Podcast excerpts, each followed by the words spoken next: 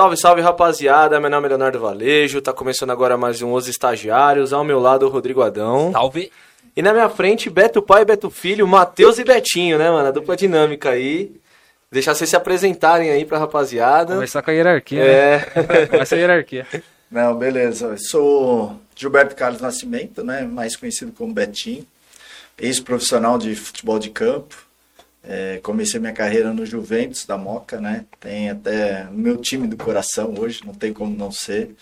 Aí, ainda dentro do Juventus, em 88, fui convocado para a seleção brasileira principal. É, esse foi um feito tremendo, né? Porque jogando numa equipe pequena como do Juventus, tendo essa possibilidade, foi uma realização muito grande e principalmente surpresa, né? Que nunca imaginava.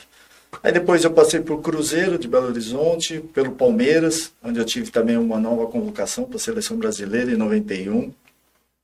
Tive no Japão durante cinco anos e meio, trabalhei no Belmari Hiratsuka e Kawasaki Frontale, foram as duas equipes. Depois Internacional de Porto Alegre, Guarani, São José, Santo André. Aí já finalzinho de carreira, né, encerrando.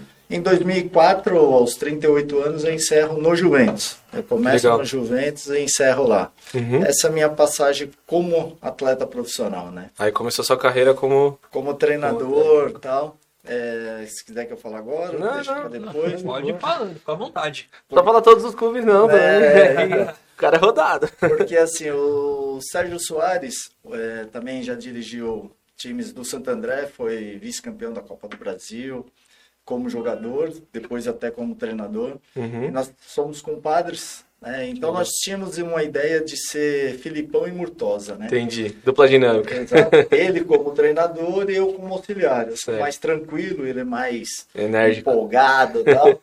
E fizemos isso do, de 2004, quando eu paro de jogar, ele para de jogar no Santo André, ele assume o Santo André. E aí fala assim, ó, vamos trabalhar junto? Eu falei, vamos. Só que ele falou assim, nós temos dois jogos. Pode ser que sejam nossos dois jogos para iniciar, como também dois jogos já Os acabam. últimos. Porque no futebol brasileiro, perdeu dois jogos, já ninguém presta.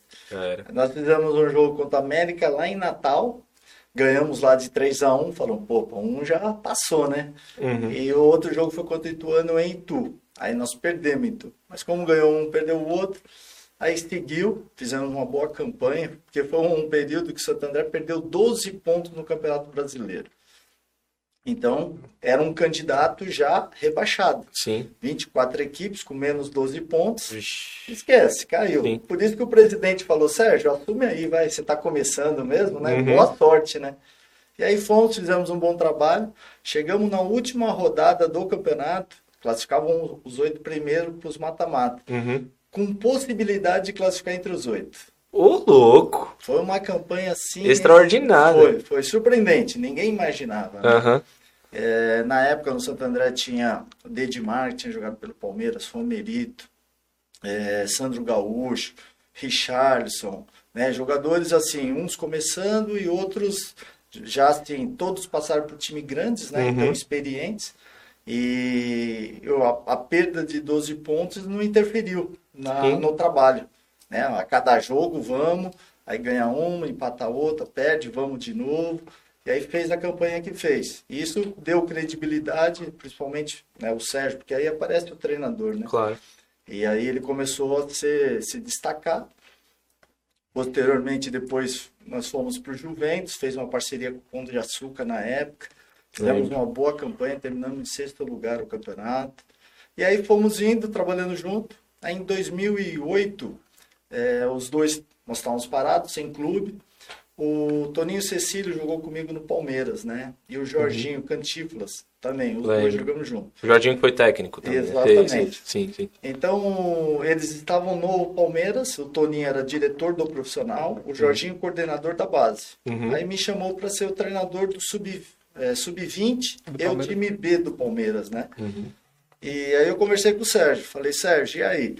Porque eu não tinha realmente intenção de virar treinador. Como a gente estava parado, ele falou, não, porra, vai, você tem capacidade, competência e tal. Aí fomos para lá, fizemos um bom trabalho, acabamos no Campeonato Paulista lá, classificamos, perdemos nas quartas de finais. Na Copa São Paulo, que o Palmeiras até hoje não tem uma copinha, né? Então era o desejo absoluto, né? Uhum. Já há bastante tempo. Aí nós fizemos uma programação, nós tínhamos dois goleiros, dois bons goleiros do mesmo nível, era o último ano deles. Conversamos lá com o Jorginho, com os diretores. Porra, vamos revezar os goleiros. É o último ano dos dois. Né? Aí todo mundo concordou. Né? A parte técnica, todo mundo concordou. Aí chegamos, classificamos a primeira fase, na segunda fase perdemos. Por infelicidade, o goleiro poderia ter pego uma bola, poderia, não pegou, perdemos o jogo. Aí, na semana seguinte, me chamam lá, falam, Betinho, obrigado, tal, mas, porra, nunca se viu fazer revezamento de goleiro, que não sei o quê. Mas base é formação. É, não é resultado, né? Essa, essa é a ideia da base, né? O resultado é uma consequência, Certo. né? A Sim. conquista, tal. Mas aí, quer dizer, um- há sempre a palavrinha planejamento. Ela funciona enquanto a coisa está andando. Não andou, desandou, o planejamento ó, já não serve, vamos partir para um outro pensamento. Então, são situações assim que dentro do futebol, é, por eu ter jogado, eu já vivenciei muito. Você está chateado, né? Porque, porra, a coisa tinha tudo para caminhar e legal. Mas a palavrinha planejamento, ela interrompe a partir de um resultado ruim. Sim. Consequentemente, você fica chateado, mas você fala, faz parte da, da realidade do futebol brasileiro, né? Sim. E aí, Infelizmente, mas faz, né? Exato, né? Hoje, hoje a gente vê um- os clubes um pouco mais estruturados na base. né? Hoje o treinador permanece mais, há uma organização melhor. Não é a ideal, mas se aproxima muito. Tanto é que o Palmeiras nos últimos anos tem feito aí é, conquistado e Revelado. revelado. É. É um projeto de a Longo longo, prazo, a longo né? prazo, não adianta, né? A gente estava até comentando na entrevista anterior, é exatamente isso. A nossa cultura é tão resultadista no futebol que você não permite que os times joguem de a, a- a- o debate era é, Europa-Brasil, né? Então, às vezes o treinador tem medo de, de, de ser demitido, então ele vai jogar com o time retrancado e fala, meu, eu vou jogar por uma bola, não vou me arriscar. Porque se eu perder esse jogo, eu posso ser demitido, né? Infelizmente. É, é bem por isso. E na base também tinha um pouco disso, né? Hoje já não. Hoje se dá uma condição a mais para o treinador estar trabalhando. Uhum. E, e aí os resultados estão vindo, né? O São Paulo tem uma base boa, o Santos toda hora, ah, o raio só cai na Vila Belmiro. É que também os- as pessoas que estão lá são competentes para fazer o raio cair lá, né? E seriedade, né? Esse é, é um ponto. Embora a gente sabe que, no, principalmente na, na base, há muitas, é, assim, jeitinhos, né? Há muitos jeitinhos. Há muitos empresários, há muitos dirigentes, né? Porque é uma possibilidade de se ganhar dinheiro na base e os caras acabam fazendo, né? Sim. Mas nada oficializado. Sim. Mas a gente sabe que acontece e vive. Se não fosse assim, se fosse muito mais organizado, talvez o Brasil hoje revelasse ainda mais atletas, né? Porque brota jogadores. Diminuiu-se a qualidade técnica, aí eu falo do, do meu período de 20 anos, 15 anos atrás. Sim. Diminuiu sim, mas ainda tem muitos bons jogadores surgindo. Sim. Eu, eu vejo uma seleção brasileira muito boa e muito qualificada. E eu não vejo outras seleções tão superiores à nossa. Isso pode ser até debate mais para frente. Sim, né? vamos, falar, vamos falar. Porque, assim, é, dentro dos clubes, se você é, correr ali atrás e dar condição, sai coisas boas, né? Com certeza. E aí isso que aconteceu. Em 2008 eu acabei, né, no ano seguinte, no, fizemos a Copa São Paulo, aí acabei saindo. Aí o Toninho Cecílio saiu do Palmeiras e ele tinha o desejo de ser treinador. Aí eu fiquei com ele um ano e meio de auxiliar técnico dele. Trabalhamos no Havaí, Série A do Brasileiro, no Vitória da Bahia, o Grêmio Prudente, né, que era o Grêmio Barueri. Na época do pau baiano. Exatamente, sim, sim. esses caras, né? Fizemos ali bom, bons trabalhos.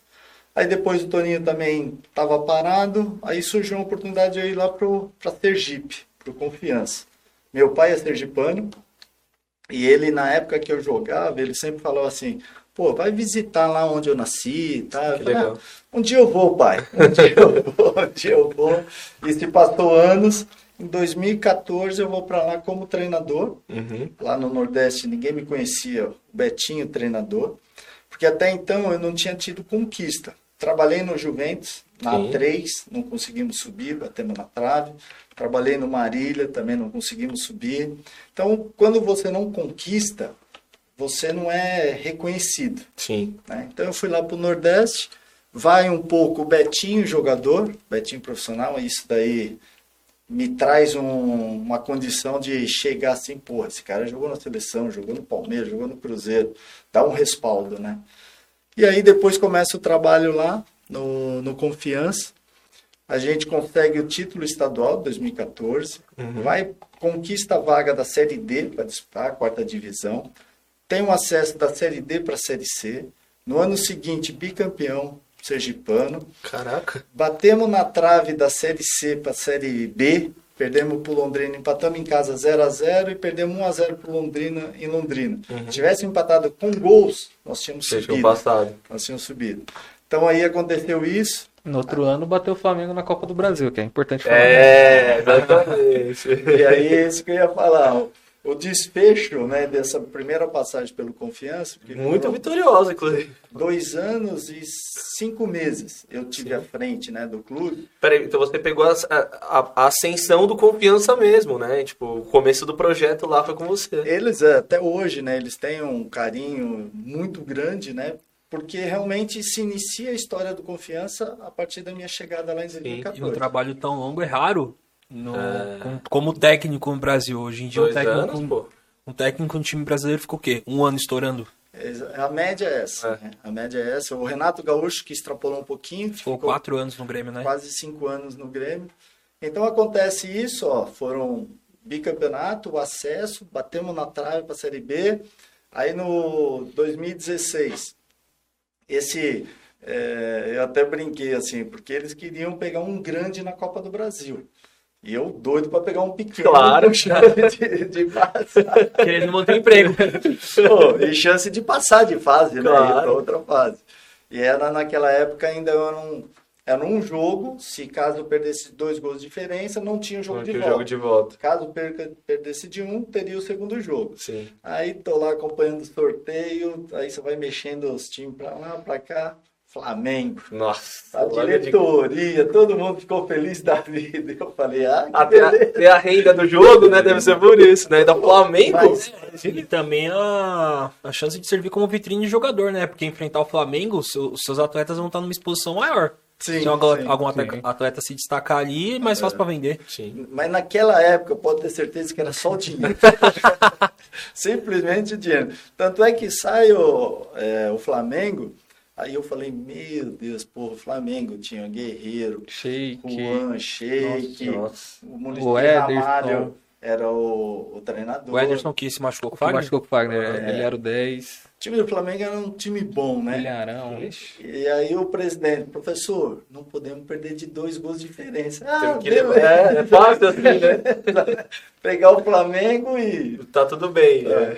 Aí, fazer que, pô, beleza, montamos um time para jogar contra o Flamengo. Eu tentei os jogadores mais altos do meu time, né? O time do Flamengo era forte e alto, além da qualidade. Então, porra, eu coloquei um lateral esquerdo de zagueiro, os dois zagueiros normais, o meu lateral direito, que era o Era o meio, meio. que também era volante, vai de lateral. Fiz duas linhas de quatro. Certo. Aí- Paredão. Aí a segunda linha aqui eu já pus um cara mais rápido, que era um lateral direito, mais, mais agudo, Uhum. para poder também a gente. Contra investir no contra-ataque. tem o contra-ataque, né? Exatamente. Aí eu tinha o Wallace Pernambucano, que era um outro atacante mais forte, que foi para Santa Cruz, estava no América. O meio-campo, um volante marcador. O, O, Ever- o, Eli- o Elielto. Elielto. E quem que era o O Everton na- na meia. e o Everton na meia. Com oito minutos de jogo, meu Capitão. volante é expulso. Nossa. Nossa. Mas foi lance besta? É aquela bola assim que ela quicou e ele foi Perdeu a chutar, pastada. E o cara Hum, Colocou a cabeça. a- bem na lateral do campo aqui assim, né? Puta. Aí acertou a cara, Já foi era. expulso. Falei oito minutos. O que, que você imagina? Meu Deus do O que, que céu. você imagina? sacolado. Sacolado, né? Acabou, né? Aí, da maneira tática que eu armei o time, a gente, assim, perdeu um homem da frente Sim, e o recompomos aqui. Mas continuou as duas linhas de quatro fortalecidas. Mas no primeiro tempo, pô, não tinha como organizar o time. Uhum. né? E aí o, o Flamengo podia ter feito 4, 5 gols. Certo. Bola na trave, o goleiro pegando, o Sheik É. perdendo bola. Tiveram chance, tiveram chance. E eu, puta, não passa o tempo, acaba, não passa o tempo, não passa o tempo. 0 a 0 fomos pro vestiário. Falei, ó, aí ajustamos aqui. Falamos assim, se a gente conseguir segurar 10 minutos, 15, o que, que vai acontecer? O Murici vai começar a tirar a gente de trás para colocar jogador de frente. Porque Aí é tinha. contra-ataque. E aí nós vamos ter a nossa oportunidade. Pode ter certeza que nós vamos ter. E aí a gente marca, no segundo tempo, a gente faz o gol com 28. Acho que era 28 para 30 minutos.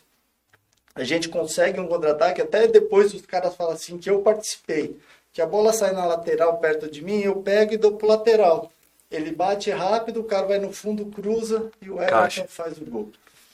E só que assim, ó, até 30 minutos o Flamengo não tinha dado um chute no nosso gol. Ele não conseguia entrar, porque os caras entenderam a parte tática. Sim. Não entraram, não entraram, e aquilo que eu te falei, com 10, 15 minutos ele começou a tirar a gente de trás, mas não adiantava, não tinha espaço para os caras jogarem. Sim, né? sim. E aí conseguimos segurar, fizemos esse gol, aí bola parada, ele jogando bola na área, na área, Sim. a gente tira. Nosso goleiro não, não fez uma defesa no segundo tempo. É, eu acho que o aspecto psicológico também, pô, estamos empatando com o Fla- Flamengo com um a menos. Acho que deve ter no vestiário, deve ter. Vamos, vamos que vamos que dá, entendeu? Sim, sim. Por quê? Do outro lado, o Flamengo falou: ah, daqui a pouco a gente faz um gol neles. Qualquer momento vai sair. Porque no primeiro tempo eles tiveram muita chance. Entendi. Então eles nem se preocuparam em se organizar para poder. Entendi. Sempre, não, do jeito que a gente tá, continua. E aí se deram mal que pegaram duas paredes lá e aí não, Já não conseguiram. Aí a gente ganha o jogo, todo mundo feliz, tal, sensacional. Olha como que é o futebol. Bicampeonato, acesso, quase subiu, ganha do Flamengo. Na quarta-feira, esse jogo foi na quarta-feira. Uhum. Os caras correram pra caramba, com jogador a menos. Sim, No domingo tinha o clássico contra o Sergipe. certo. Fizemos um jogo de igual para igual, mas perdemos de 2 a 1 do Sergipe. E lá é bem dividida as torcidas e tal. é. Palmeiras e Palmeiras Corinthians. e Corinthians, mesma coisa. Rivalidade assim, Entendi. tremenda. Aí perdemos no estadual, né? Perdemos esse jogo. Uhum, Na quarta-feira, um outro clássico contra o Itabaiano, que é um time do interior. uhum. Nós perdemos de 2 a 1 esse jogo. Uhum. Estavam ganhando o jogo até 40 do segundo tempo. Em 5 minutos eles fizeram dois gols, Deu aquela pane. perdemos o jogo. Sábado, então nós jogamos domingo clássico, Flamengo, domingo clássico, quarta-feira e sábado um time do interior, no interior, Campo Uhum. Ruim e tal. Perdemos de 3 a 2. No domingo eu fui mandado embora, eu não fiz o jogo de volta do Flamengo. Ah, que é isso. O Mas filé pra mim, mignon. Foi mandado embora no ônibus, né? Não foi É, nem chegou em verdade, casa. veio- aí as redes sociais já funcionavam, né? Uhum. E tanto é que eu tava no ônibus ele falou, pai, você foi mandado embora. Eu falei, A mensagem chegou primeiro, Ah, a é nada, mensagem chegou primeiro pra mim do que pra Você ele. soube antes dele saber? É.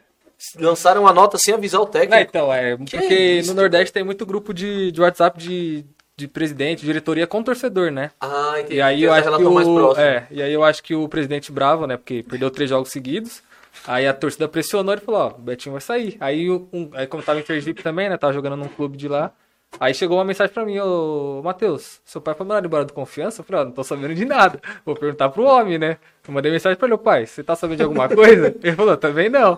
Aí no outro dia que ele ficou sabendo, mas já um dia antes eu já tava sabendo já. Nossa senhora, que amadorismo, hein, gente? Não, então, e foi a primeira vez que eu tive três derrotas seguidas na competição, é, assim, ao longo Da desses sua dois carreira. anos e meio, Aham. né? E foi, foi uma situação assim inédita, a comissão técnica toda reunida, que o presidente chamou todo mundo para comunicar minha saída, Uhum. todo mundo chorando, porque não, não tinha o porquê. De tudo que tinha sido feito, ah, três derrotas no estadual, é ruim, é ruim. Os caras do Flamengo. Isso? Deu mais de um milhão na época pro clube. Só aquele jogo. Só aquele jogo. E aí teria o jogo de volta. Pô, ganhou o jogo de 1 a 0 O Flamengo vai ter que se virar para ganhar. Né? Depois Sim. a, A obrigação não era mais de vocês. Vocês Exato. fizeram a obrigação de vocês. Mas imagine se vai lá no Rio e elimina o Flamengo. É, empate, 0x0, 1x1, Ou perde de 1 a 0 É. e vai pros pênaltis. ganha nos né? pênaltis. Então, Sim. assim, existia uma possibilidade de passar de fase, né? Então, eles, é o que o- muitos amigos meus falam assim, vai ganhar do Flamengo, vai, o presente você ganhou. Se você vê, No- Diretoria amadora. É, é, assim, foi uma coisa absurda, né? Que depois eu sou mandado embora, aí eu vou pro Asa de Arapiraca, fico lá um mês, um mês e pouco. Depois eles me chamam de novo para trabalhar, para voltar para confiança. Tá vendo? Agora, É a questão do projeto, do planejamento, cara. Acha que vai resolver. E, e o Confiança não tem um tricampeonato. O Sergipe tem um hexa. O Confiança na história, ele é mais novo, tá com Uhum. 80, e- acho Ah. que 84 anos. O Sergipe já é centenário, 105 ou 106. Uhum. Então, assim, o Sergipe tem um hexa. E o Confiança não tem um tri. E seria a oportunidade de buscar o tri. Uhum. Até isso eles tiraram. Porque aí eles trouxeram outro cara que não conhecia e aí o Sergipe foi campeão. Acabou o Sergipe sendo campeão, né? Nossa senhora. E depois eu saio, retorno, mas daí que eu falo assim, é coisa do futebol que você vai... É, Pensa- a- Aprendendo a lidar, né? decisões você tem que tomar. Aí você vai saber se é certo ou errada mais lá na frente. Né? Certo. Mas a decisão você tem que tomar. Aí, nesse meu retorno, quando eu voltei, é, já tinha uma lista de jogadores que seriam mandados embora e daqueles que iriam permanecer. E eu não participei dessa reunião, dessa situação. Certo. Então, da lista que alguns saíram, eu gostaria que ficasse. E de alguns que ficasse, eu gostaria que tivesse saído. Mas como eu aceitei a minha volta, aí eu trabalhei. Aí a coisa não andou. Aí eu também assumo que a coisa não andou. E depois aí no final eu acabei saindo. E aí fui. Aí passou no ano seguinte, fui pro Sergipe, que é o rival. Você jogou no Sergipe também, né? Joguei. Aí Ah. depois a gente. Tá, vamos é, falar de deixa você. Ele, Deixa- é, deixa ele. Aham. Que ali tem mais história. Aí eu vou pro rival, pro Sergipe. Uhum. E a gente tá, faz um trabalho bom, inicia bem a competição. E o Sergipe tinha a Copa do Nordeste também. Quando quem chega na final, Isso qual ano que era? 2017. Certo. Aí estávamos bem no estadual, classificamos para a próxima fase. Na Copa do Nordeste a gente brigando por classificação, conseguimos classificar. Uhum. É, passamos de fase na Copa do Nordeste, fazia mais de 15 anos que a equipe do Sergipe não passava de fase numa competição. Confiança até hoje ainda. Ah, não, ele passou agora recente. Né? Então ti- teve isso. E aí a mesma coisa. E o clube, no caso lá de Sergipe, disputar duas competições simultâneas é pesado. Sim.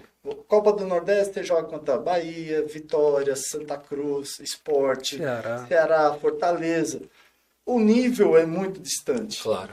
Então, a chance de você ganhar é pequena. Sim. Então, você normalmente toma porrada aqui. E vem para o estadual, você joga lá em Fortaleza, num domingo. Na quarta-feira, num campo horrível, três horas da tarde. Só pocando.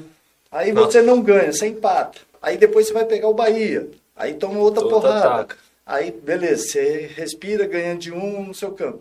Então, é difícil pro time pequeno. Só que a cobrança É lá igual. é de time grande. É, porque lá é time grande, né? Tem isso.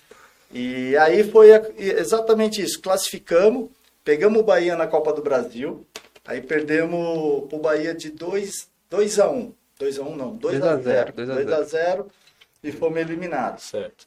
Mas fizemos um jogo assim que nós tivemos chance de fazer gol Sim. também. Beleza. Aí no jogo seguinte a gente ganha e classifica na Copa do Nordeste. Pega o Bahia de novo. Uhum.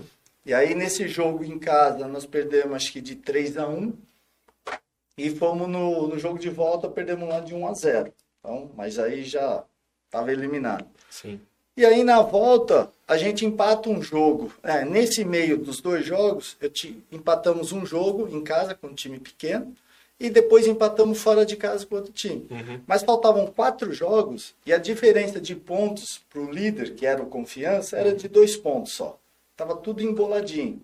E iria acontecer os confrontos, Sim. tanto contra o Itabaiana como o Confiança, né? Então tava.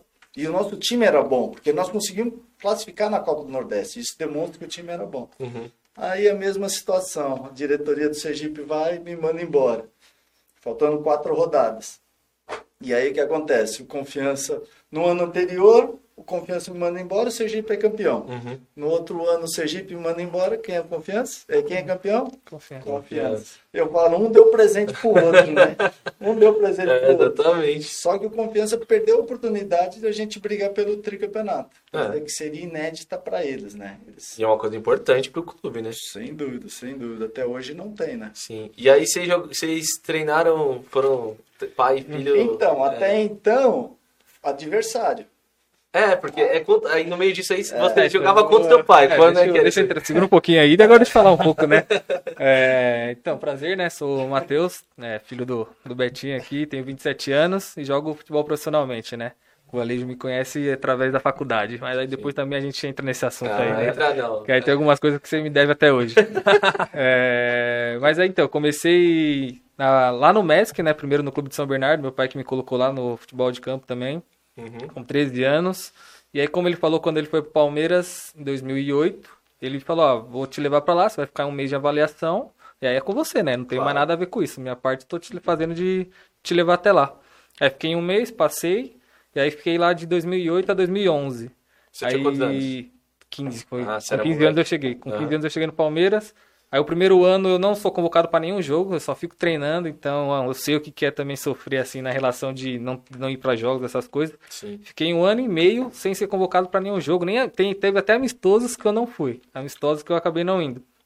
E aí no meio do ano de 2009, isso, 2009, é, o lateral esquerdo titular machuca, o reserva vai embora e eu sou era, eu era o terceiro lateral. E quem me colocou para jogar foi o preparador físico. Ele falou, falou pro treinador, ó, tem o Matheus de lateral esquerdo e fisicamente ele tá, tá excelente. Só depende de você, né? Ele falou, ah, mas ele não tem experiência, não jogou nenhum jogo.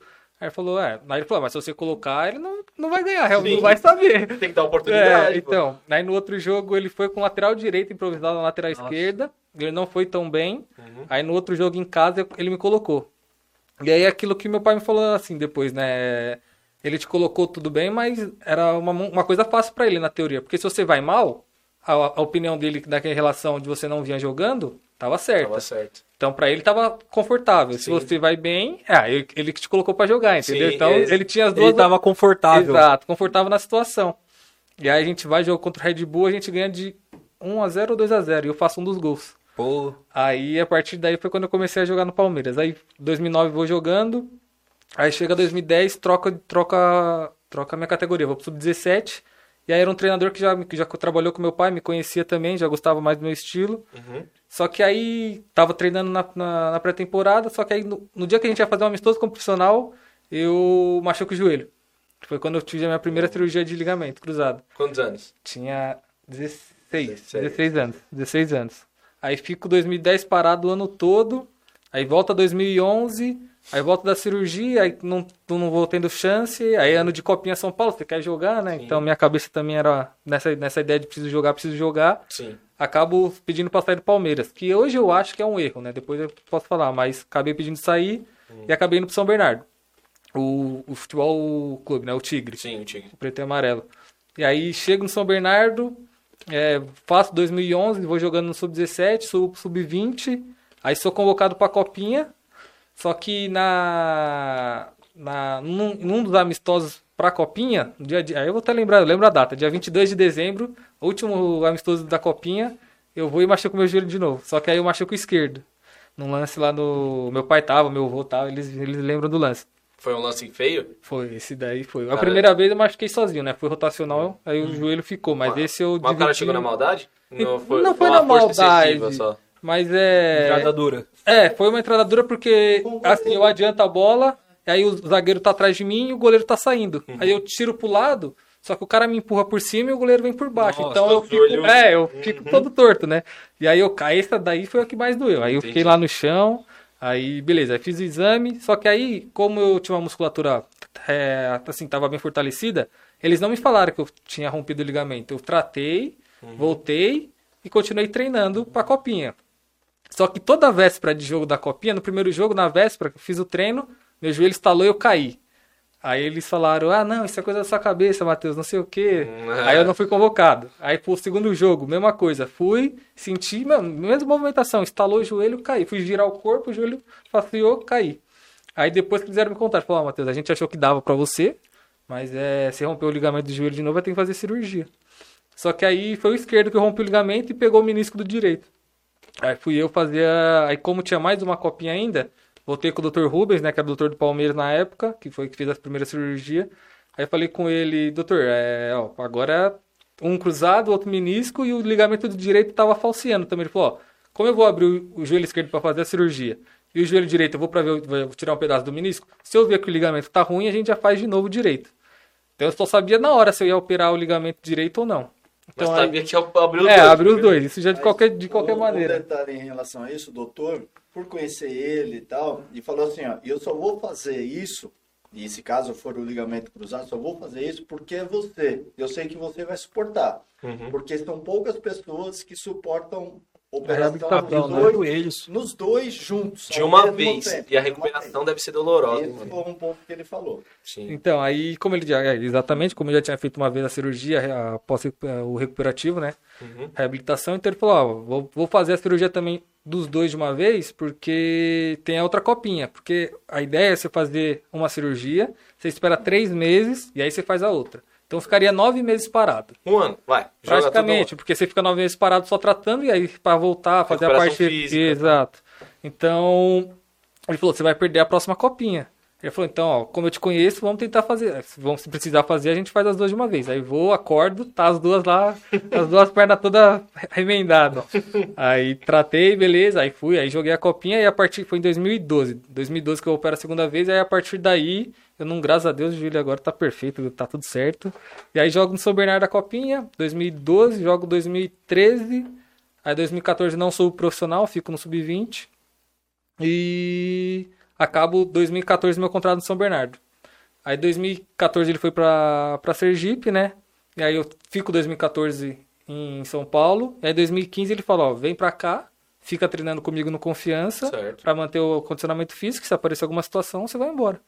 Aí tá bom, aí fui pra 2015 e fui pra Sergipe. É, tô lá treinando, treinando, treinando, aí começou a segunda divisão em Sergipe. E aí ele falou, ah, vamos tentar te colocar em algum time aí. Eu falei, ô pai, aí também tentar me ajuda um pouco, né? Ele falou, não, vai sofrer um pouquinho, acho que a vida é fácil. Vai correndo Vai, lá. vai, vai sofrer um pouquinho, vai sofrer um pouquinho aí. Aí beleza, aí tinha um time, o Dorense, né? Que aí falaram pra ele sobre o clube, né? Falaram, não, pode levar seu filho lá, que é tranquilo, lá tem uma. Não uma estrutura boa, assim, né? Mas ele vai ficar lá, conseguir jogar essas coisas. Aí vou, me apresento no Dorense, aí começo. A gente joga o campeonato, a gente acaba conseguindo o acesso pra primeira divisão do campeonato estadual, bate campeão. Aí no outro ano, 2016, é, meu pai tá no confiança eu volto pro Dorense. Aí foi a primeira vez que teve embate pai contra filho, né? Aí não deu muito bom, não. Foi 4x1 pra eles. Não deu bom. Aí, Não Pra deu, não, deu, não deu muito bom pra nós, não. rolava umas apostas Foi, aí. foi 4x1, 4x1 pro confiança e ainda, e ainda joguei mal. Aí, aí, como o jogo foi em Aracaju, né? Ele morava em Aracaju, eu morava em Dores. Já aproveitei e fiquei em Aracaju, né? Aí ele falou, o que, que, aconteceu com você hoje, filho? Aí é aquela cobrança do pai, né? Aí não tem jeito. Mas ele não é corneteiro, né? Ele é mais técnico, né? Então ele só fala, ah, tava mal no jogo, dominava aqui, acertava Sim, esse passe aqui e tal, pra ganhar confiança. E aí, beleza, fui cornetado. E aí ele acaba, acaba saindo, mas a gente no, em Dores, lá no Dorense, a gente faz uma puta campanha.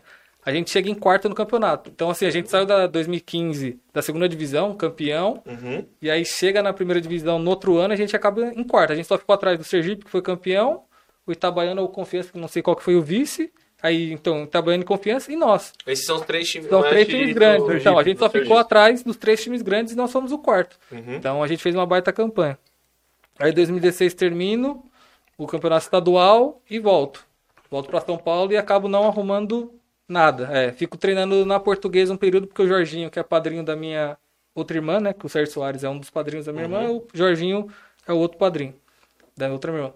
Aí fico treinando na portuguesa um período e ainda nessa, nesse período que eu tô treinando na portuguesa eu fraturo a, fí- a fíbula. É, foi num, num- num momento do Caraca, treino, irmão. fraturei a fíbula. E aí fico mais um tempo parado e aí termino o ano. Aí 2017 é quando eu- meu pai fala, ó, termina a faculdade, porque aí deu, é, além de tudo, meu pai falou, ó, quer ser jogador, tudo bem, mas meu Vai pai estudar. e minha mãe sempre falou, Isso é legal. vai estudar. Aí, então, terminou o colégio, eu falei, putz, quero só ficar no futebol, né? Tá, Aham. tá legal. Aí ele falou, não, vai estudar. Aí em 2012, quando eu me formo na- no colégio, em 2012 eu entro na faculdade, entro na Metodista, que aí, aí o Valejo estudou. E aí fico lá 2012, 2013, 2014, que foi o contrato que eu tinha no São Bernardo, então eu consegui fazer tudo de uma vez. Sim. Aí 2015, 2016 eu paro a faculdade, tranco. E aí 2017 falou, ó, volta pra terminar a faculdade. Senão depois também não sei se podia, por tanta demora de, em relação a trancar, podia Sim. fechar tudo. Então ele falou, ó, vai lá e termina. Aí faço 2017, termino, só que aí fiquei nas, nas pendências de estágio, horas. Ah, quem, quem estudou sabe, né? Esse Aham. problema aí. Aí fiquei nisso aí. Aí 2017 eu fico só estudo, né? Faço só a faculdade. E aí 2018 foi quando eu te conheci, se eu não me engano. Foi 2018, foi no Interclasse. Foi lá na Comunicopa, jogou, foi na Comunicopa, Mano, é. eu vi, eu vi esse moleque jogando, eu falei, o que, que esse moleque tá indo que não tá no time da faculdade ainda? Aí eu Então- falei, ô filho, vem cá, vamos trocar uma ideia. É, então, aí 2018 eu volto pra Sergipe, só que aí eu vou pra um outro clube, vou pro Frei Paulistano, né? É, foi o Frei, né? Isso, aí 2018 eu vou pro Frei Paulistano, porque tinha muitos amigos meus que jogou no Dourense que foram pra lá. Ele falou, ó, vem pra cá. o diretor, né? E o dire... É, então o treinador e o diretor estavam no Dourense foram pro, pro. Ele falou, ó, quer vir pra cá? Eu falei, ah, vou, né? Fiquei um ano parado, preciso voltar a jogar. Então eu fui pra lá, disputamos um estadual, só que a gente não fez um campeonato bom nesse aí. A gente ficou de 10 times ou 12, a gente ficou dois pra não cair. Então a gente não fez uma boa campanha. Aí volto pra São Paulo, aí eu, quando eu faço de novo a metodista, né, pra completar os estágios, aí quando eu te conheço, quando eu jogo a Comunicopa, aí você me chama pra jogar pela, pela Metô, Aham. aí... Vai conhecer o Juca. Não, não fui. É, não É, foi? o Tá. Valério sempre tentou me levar, mas nunca consegui ir É, pra nenhum não- jogos já tentou alguma vez? Ele, ele deu, chegou a jogar. Não, você foi na Ele final, né? Que... Não, então, aí fui, mas aí eu fui porque pra ir torcer, É, né? exatamente. Mas ele deu, eu joguei. Aí foi o ano 2019, é o Não, ano. Foi 18, final de 18. Não, não, não. Segundo semestre. Ah, de 18. segundo semestre de 18, A gente exato. foi, a gente foi Segundo semestre de SPM. 18, a gente. Baita. Nosso time da Metodista é bom, Mano, mano. Você Ou jogou era, né? futsal e salão na Metô? Só salão, é, só É, futsal, só futsal. Foi ano que você perdeu o pênalti? É, então vamos chegar, vamos chegar, vamos chegar. Foi. Vamos chegar que hoje me deve até o, o título até agora. Tá louco. Nunca ganhei nada na Metodista, viu? Aí, mano, o nosso time era bom. Elton, Bruno, Paulo, Toboni, Vitinho, eu, goleiro Renan. Renan. Não, nosso time era bom. Fizemos uma baita. Acho que a gente não perdeu pra ninguém. Mano, a gente Na foi primeira 100%, fase, é, primeira 100%. fase, quartas de final, semifinal. A semifinal a gente meteu 5 na PUC, mano. Foi um bagulho assim. mano. Semifinal também passamos, chegamos pra final. E a gente bateu a SPM. A SPM. É... De 4 a 2 é, na, na, na- na fase primeira de grupos. fase, na Eles primeira foram o segundo fase. colocado no nosso grupo, o SPM. A gente bateu neles 4x2. Aí, beleza, fomos pra final, a gente falou, a gente já conhece os caras, os caras não- já conhecem a gente também, então vai ter jogo bom. eles. Ah, não, não, não era essa ideia, né? Mas a gente falou, a É, gente sabe que dá, 4 a 2. a gente sabe que dá pra ganhar. Já ganhamos uma vez dos caras, então beleza. Aí a gente começa perdendo. Aí eu, eu perco duas chances também pra fazer o gol. É, a gente começa perdendo de 1 a 0 Isso, Salão você joga do quê? De ala? De ala. de Aí ala. os caras fazem 2 a 0 Foi 2x0? Foi. Aí É. virou o primeiro tempo 2 a 0 pros caras. Aí voltou, eu lembro que o Toboni fez um gol, que você Logo fez uma começo, jogada, é. você tocou pra ele e fez o gol. E no final do jogo, faltava segundos pra acabar, o Elton fez um gol que ele Foi achou. sexta falta, não, foi sexta Foi falta. sexta Sexta falta, né? falta, Foi um- sexta falta. Nossa, foi um tornado que ele chutou. Sexta falta. Empatamos no finalzinho do jogo 2x2, prorrogação. O Otoboni vai e faz mais um gol. É. Logo no começo da 1 prorrogação, a a 0 gente... pra nós na prorrogação. É, 3x2, É, 1x0 na 3x2. prorrogação. A gente falou, mano, agora vamos fechar aqui, nós não vai tomar mais gol. Passou, sei lá, faltando faltando segundos pra acabar o jogo Foi. também, uma bola parada deles, eles faziam uma jogada lá, 3x3. Aí fomos pros pênaltis. Aí o Elton e o, e o Bruno, o Sene, que são os, Os que, os, rei, é, os reis da metodista que eu falo que os dois são rei. o Elton falou, eu bato primeiro, o Sene falou, eu bato segundo. E a gente não tinha um terceiro batedor. E meu pai me conhece, eu tenho dificuldade com pênalti, eu sou honesto. Mas eu não pipoco, se precisar eu vou. Eu falo assim, ó, não sou bom, mas se precisar eu bato. Eu até avisei pros caras, falei, ó, se precisar eu bato. Aí o meu goleiro falou, não, deixa eu bater o terceiro. Eu falei, não, não, não, não, não. Aí não, não, não, não, goleiro não. Não, não. Vamos primeiro eu, então. Se é pra arriscar, vai eu. Aí eu falei, não, eu bato terceiro. Aí o Otoboni, que é federado, joga futsal, o Valejo conhece bem. Sim. Aí ele falou, então eu bato o quarto, que era alternado já, né? Porque na época eram só três pênaltis. Aí eu falei, tá bom, o Tobani bate o quarto, a gente ainda tá tranquilo. Aí o Ceni foi e fez, aí eles fizeram, tal, o Elton fez, aí eu bati o terceiro, fiz, os caras fizeram. Aí eu tô esperando o Otobani pegar a bola, pra ir bater o pênalti, e nada de Otobani, o Otobani escondidinho lá atrás. Pipocou. Pipocou. Aí eu falo, Otobani hein? até hoje, viu, filho, você também me deve, uma final e um título, viu? Aí o Otobani não bateu. Aí foi o Rios, que também era um cara que jogava muito. o O Rios jogava campo muito bem, aí no salão ele não jogava como titular. Aí também frio, não entrou em nenhum momento da partida, chamou a responsabilidade, bateu e fez. Aí os caras foram Bateu lá, no meio. Não, mas fez o gol. Eu tenho fez que o tirar gol. do goleiro. Não, craque, calma lá. Craque calma é craque, tira do goleiro, entendeu? Calma, calma. É, até do gol que tirou, então, né? Aí foi. Os caras fizeram também, Renan, tá na hora de pegar um pênalti pra nós também, viu? Ajuda nós, viu? Aí tô esperando o quinto pênalti. Falei, ah, agora o Otoboni vai, o Vitinho. Tinha três caras. Qualquer um. Qualquer um, tá ligado? Paulo. O Paulo, que era também titular, Vitinho, e o Otobani, que é, fazia A a, rotação. a rotação nossa. Eu falei, pô, tem três caras quentes. Um deles vai bater o pênalti, não é possível. Valejo frio, pressão da torcida, presidente do- de tudo, ele que manda no time, chamou a responsabilidade. Eu falei, Valejo, você tá grande, Valejo, não vai querer colocar o seu nome lá pra baixo. Foi lá e bateu pra fora. Nem perto do gol passou Não, a bola. passou. Não, não, não, não, não, não, não passou não. Bota que a passou bola foi longe. parar no teto da quadra. Não, Não, não, não, também não foi pra cima, foi pra baixo, Foi pra baixo. foi pra baixo, bateu na Bateu grade, na bateu na grade. Aí eu falei, eu tô, é, eu falei, valejo. Aí eu falei, não, mas o Renan ainda tem o direito de pegar mais um, vamos ver se ele pega agora pra nós. Mas agora eu se É. consagro. E o cara Aí- bateu no meio também. Foi no meio? Foi. Eu não foi aquele cara que tinha um. Um coquezinho? É, o coquezinho. Aí É um fui lá, bom. pô, e perdemos pra SPM. Aí beleza. Já não, aí Prata. teve, teve prata na, na série C. É.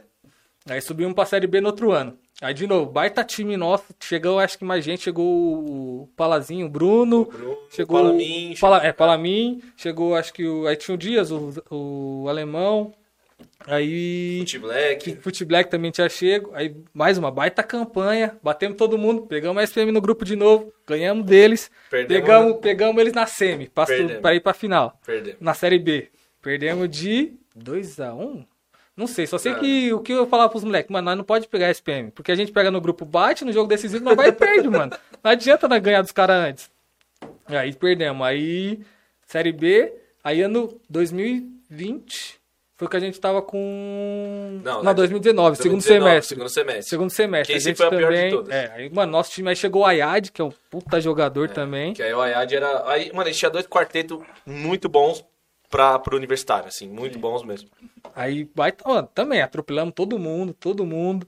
Aí pegamos FECAP. o- a FECAP do, do, do Nicolas, né? Que, Nicolas. era, que é conhecido, né? Aham. Que é patrocínio da Adidas. Mas só tinha ele no time. Então, né? mas é, mas só que a gente foi sem treinador nesse jogo. Porque Ah, é. nosso treinador teve outro jogo no mesmo horário feminino. E aí ele acabou indo para aquele jogo e a gente foi sem treinador. Nosso time sem treinador é uma bagunça, eu falo. Aí cada um quer fazer de um jeito. Aí um ia ficar brigando com o É. outro. É tipo o trânsito da Índia, que não tem farol, os carros vão todos É, se entendeu? batendo. Mano, é porque cada um quer fazer de um jeito, não faz a jogada. E você não Aí, jogou esse joguei, jogo? joguei, Você joguei, jogou? joguei, joguei, joguei, joguei. Infelizmente joguei Eu descalei? Não lembro. Não, foi o Senna o treinador. Ah, o treinador foi Foi ele o não Senna, tava porque o jogando. Senna tava machucado. É, o Senna exatamente. tava machucado, aí começou eu, Otoboni, aí a de Elton, baita quarteto também. E o Alimari no gol, que também, É. o Gustavo também baita go- goleiro.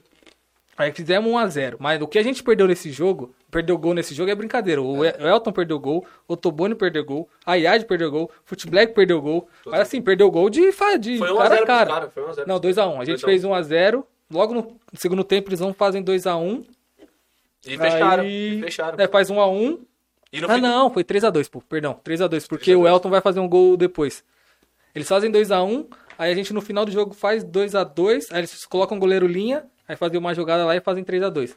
E aí foi. A gente, a gente só perdeu porque a gente perdeu muito gol e porque também não tinha um treinador. Mas teve um a franguinho do, desse ano. Não teve o franguinho do Renan? Não, foi o Alimari no Foi goleiro, Alimari, foi o ah, Gustavo no gol. É. Ele- é, Eu também acho que o primeiro grupo podia ter É, pego, é, né? Que é, o cara é. estou de longe. Sim. Aí, mas eu falo, se o, se o Anderson tá lá, a gente. Ganharia, eu acho que ganharia. já teria ganho. E aí a gente teria sido campeão, porque esse Sim, time aí esse foi o time mais aí. forte de que eu já joguei ali na Metodista. Aí teve o 2020, né? Que teve que veio o Lucaneta, que veio o Henry. Então, aí, mas aí eu já não tava, É, né? você Aí tava foi quando. você já tava. Então, aí voltando, saindo da faculdade agora. Eu vou... ah, encerrou a carreira Então, universitária. exato. Encerrando a carreira da, da faculdade, continuando profissional, aí 2018, que eu falei, tava no Free Paulistano, aí vim pra, voltei pra São Paulo. E aí em 2019, eu quase pensei em parar. Porque não tava indo, né? Já tinha 23, 25, tô com 27, 19, é. Tava com 25 anos, pô, e futebol vai e vem só jogando quatro meses. Pra quem acha que futebol é só o que vê na TV, não é, entendeu? Então, A grande Muita- parte é isso aí. 95% é quatro meses de contrato, briga pra receber, tem lugar que não recebe, é pouco, pouco dinheiro e vai se virando. Então, Ou ficar migrando de time em time. isso. E aí, então, eu jogava sempre o estadual em Sergipe, também não tem muita visibilidade, é um campeonato que acaba não tendo tanta visibilidade, então é difícil você se empregar pra depois. Então eu falei, ah, tô com 25 anos, já tinha terminado a faculdade, falei- e tava em 2019, não, 2018 eu trampei na área já, já tava Sim, trampando na área, tava trampando na área, tava tirando meu dinheirinho, eu falei, ah, tô achando, tô achando que vale mais ficar estando trampando na área do que. Investir na minha carreira Exato. Aí eu falei, aí conversando com. Fui, viajei do ano novo, conversando comigo, falei, ó, apareceu uma proposta lá do Frei Paulistano, que meu pai conversou com o presidente. E ele falou, aí eu falei, mano, mas eu não sei se eu vou não. Já joguei lá, sei como funciona. Tô pensando em parar. Ele falou, mano, faz o seguinte, velho. Tenta mais uma vez, você não tem nada a perder. Se der certo, deu, se não, você para. Você já tem uma faculdade. Exato. Ah, Pô, você senão tá você para, exato, sentido. e continua, né? Uhum. Aí meu pai que acabou conseguindo pra eu ir pra lá. Só que o clube já tava cheio, né? Já tava com, com várias Elenco contratações, fechado. elenco fechado. E tava sem dinheiro, porque já era um clube que eu já joguei, então eu conheço como é que é a situação. Aí meu pai falou, ó, depois você conversa com o salário sobre com o Matheus. Vai, e depois vocês conversam. Então eu fui sem saber o que eu ia receber. Uhum. Então eu- mas eu também, assim, eu sei que lá eu não ia receber, não ia Claro. jogar por dinheiro, ia jogar pra ter uma chance de aparecer pra outra coisa, né? Claro. E aí, então eu já sabia da minha situação lá. Aí vou, é, aí 2019 a gente começa mal lá, eu chego no segundo jogo, aí 2019 a gente vai indo, vai indo, vai indo, aí troca treinador, faltando três jogos, não, faltando dois jogos, a gente tava brigando pra não cair. Nossa. Aí a gente ganha o jogo contra o Guarani, aí a gente não cai, e pega o Itabaiana, Ei, antes disso, fala que teve mais um confronto aí, pai e filha. Aí. Não. Ih, Ah, você pipocou de novo. Alguma vez você ganhou do seu pai? Não ganhou nenhuma vez, seu pai. mas foram dois jogos, dois jogos. não, freguês, não. Eu freguês, mas tem que respeitar a hierarquia, é diferente. É, respeita a hierarquia, respeito, respeita a hierarquia. Verdade, a gente jogou Frei Paulistano e confiança. Foi agora, naquele que eu perdi de 4x1, foi. Pedro, só aumentou muito aqui. Quando a gente perdeu de 4x1 foi em- lá em Aracaju, né, no Batistão, na casa deles, e esse jogo foi. Parou? Não, Não tô ouvindo, parou aqui.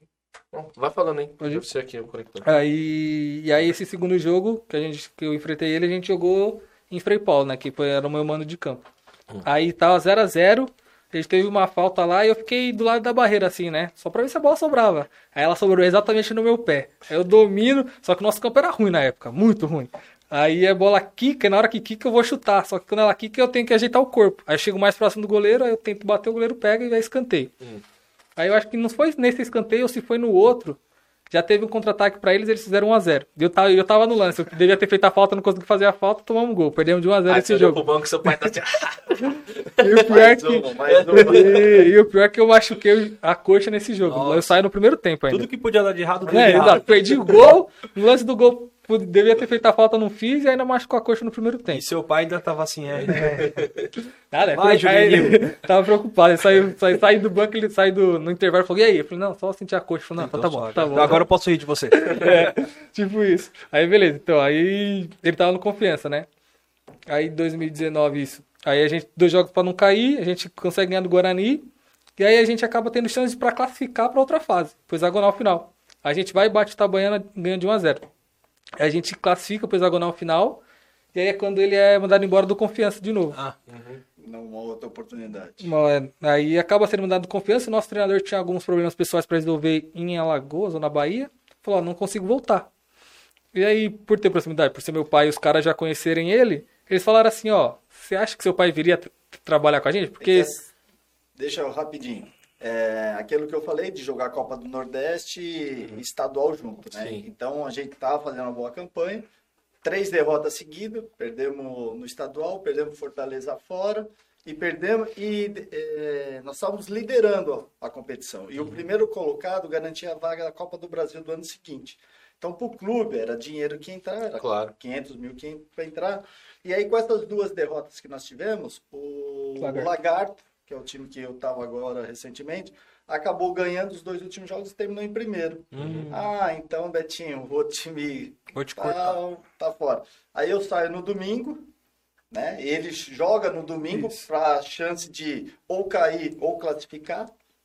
E aí, Aí- eu já tô em casa na segunda-feira. Domingo à noite Tá em. Aracaju. Aí os caras falaram: ó, é o Gil, Gil Baiano. Gil Baiano? Era. É, agora não, não sei se era Não. Gil Baiano. Esqueci o nome do treinador. Era Gil, Aí ele. Aí os caras falaram: ó, Gil Sergipano. Aí eles falaram, ó, Matheus, é... tem- você acha que seu pai viria trabalhar com a gente? Porque sair de um time grande de confiança, o nome dele, pra vir pra trabalhar num time pequeno é diferente, né? Aí eu falei, ó, conversa com ele. Talvez sim, talvez não. Aí os caras conversam com ele ele aceita, né? Não, primeiro você liga, né? Foi eu que falei primeiro? É, É, você que notícia. Não, é, não, eu perguntei É, se então. ele trabalha... Isso, É, falei, Falei, pai, é, você vira pra cá? é, tá? foi exatamente. Falei, ó, pai, esse cara veio perguntar aqui se você viria é, trabalhar com a gente, o que, que você acha? Eu falei, não, acho que vou. Fala pros caras conversarem comigo. Aí os caras vão, conversa e acerta. Só que a gente ficou, a gente jogaria no sábado, né? Ou no domingo contra confiança. Domingo. A gente jogava no domingo. Aí ficou segunda sem treinador, terça sem treinador. Foram acertar com ele na quarta. Treino quinta, Na, na terça-feira à noite. Ah, tá, É, mas você só foi treinar, com só foi trabalhar o primeiro treino com a gente na quarta-feira. E o Frei, o Frei fica muito longe da, de Aracaju? já- 80 quilômetros. Ah, perto. É, Uma hora e quinze. Então acertaram com ele na terça à noite e na quarta foi o primeiro treino que ele foi dar pra gente. E a gente, hexagonal final, né? Então tem que ir bem pra classificar pra final. Então ele chega na quarta, a gente treina na quarta, que ele não conhece. Ele é assim, como eu jogava lá, então ele sabia mais ou menos como era o nosso time. Ele conhecia algumas, alguns jogadores, então ele sabia mais ou menos as nossas características. Então, mas a gente trabalha na quarta, na quinta, sexta, sábado é a concentração, então o treino já diminui a carga, né? E aí vamos pro Domingo, jogo domingo. Aí, beleza, fomos pra Aracaju. É, só que, então, essa situação, é, eu aceitei por dois motivos. Uhum. Por causa dele, a oportunidade de jogar junto, trabalhar junto, né? Porque o pessoal do Confiança, a torcida, né? Os tiozinhos lá que tinha, que acompanhava os treinamentos, desde o período de 2016 que ele foi para lá que ele treinava, os caras falam, pô, Betinho, fala com a diretoria para contratar o seu filho, não sei o quê. Falei, eu não posso fazer isso. Se a diretoria vier falar assim, porra, ó, o Matheus tem condições de jogar aqui, você acha que sim? Porque parece outra coisa, né? Exatamente. Só entrou porque é filho do jogo do técnico. Exatamente. Então, para não acontecer isso, embora eu falo, a capacidade dele não tem ninguém que saiba mais do que eu sei. Isso, porque desde pequeno eu conheço, eu já vi ele fazendo coisas que poucas pessoas é, viram. Então, acontece essa situação. Né? Então, ele acaba indo para lá, eu saio. Então, um motivo, trabalhar junto. O segundo, na maioria dos jogos dele, eu estava de folga, eu ia assistir. Então eu via que o time tinha qualidade. Tinha Sim. algumas divergências, mas aí conversando, né? Ó, o Rodrigo joga desse jeito, reclama muito, fulano, Beltrano, não sei o quê. Então eu sabia tudo do time E dele. meio que você já tava, entre aspas, acostumado com o elenco que você trabalhou futuramente, tanto acompanhar os jogos do Matheus. Exatamente. Esse foi o grande ponto, né? Porque também, se só trabalhar com ele, beleza, mas se o time também não tem condições, aí não É, adianta passar vergonha, sair do confiança. Campeão sergipano. E ir lá passar vergonha? Não. Porque era um hexagonal de cinco jogos. Hum, Cinco jogos. Classificavam os dois primeiros para as finais certo. tá? Então, quando eu fui, aí eu chego lá na quarta-feira para dar o treino, Hum. eu falei pros caras, ó, tô aqui por dar por causa de dois motivos, trabalhar com ele e porque aqui tem qualidade. Uhum. Só que precisa trabalhar. A gente jogava no domingo contra Confiança, eu tinha saído no domingo anterior de lá. Então, uma semaninha aí. eu conheço todo mundo lá do Confiança, a maneira dos caras e tal. Uhum. No meio da semana, o Dorense, o time que ele tinha trabalhado, campo horrível. Imagino. velho. Difícil pra caramba de se jogar lá. Inclusive, o último jogo, eu tô no confiança, eu perco pro Dorense, por isso que eu sou mandado embora. né? Então é o Dorense. O Itabaiana no sábado, Em casa.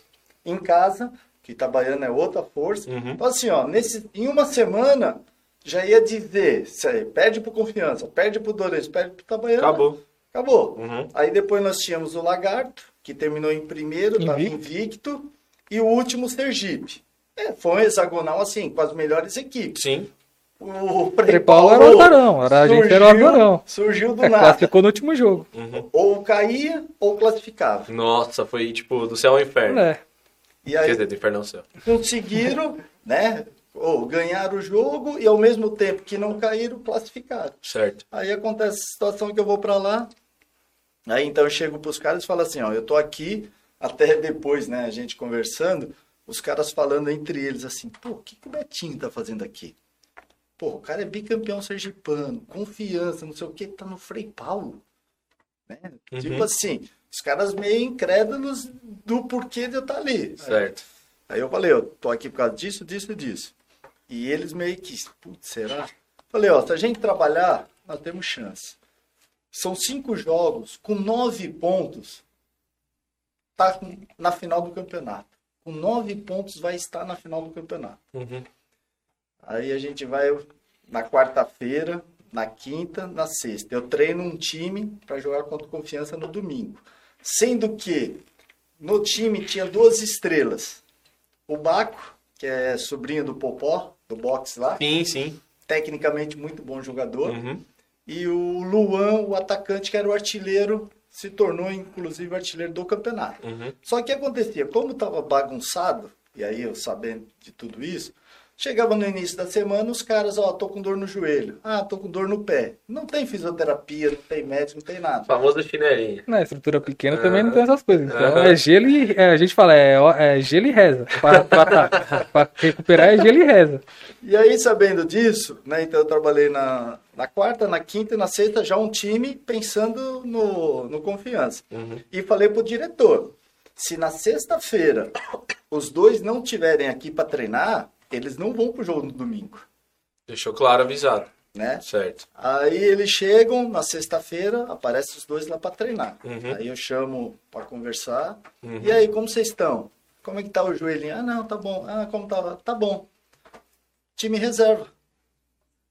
Continuei mantendo o mesmo time que ia jogar. Mas o Baco acho que você colocou depois de tudo. Não.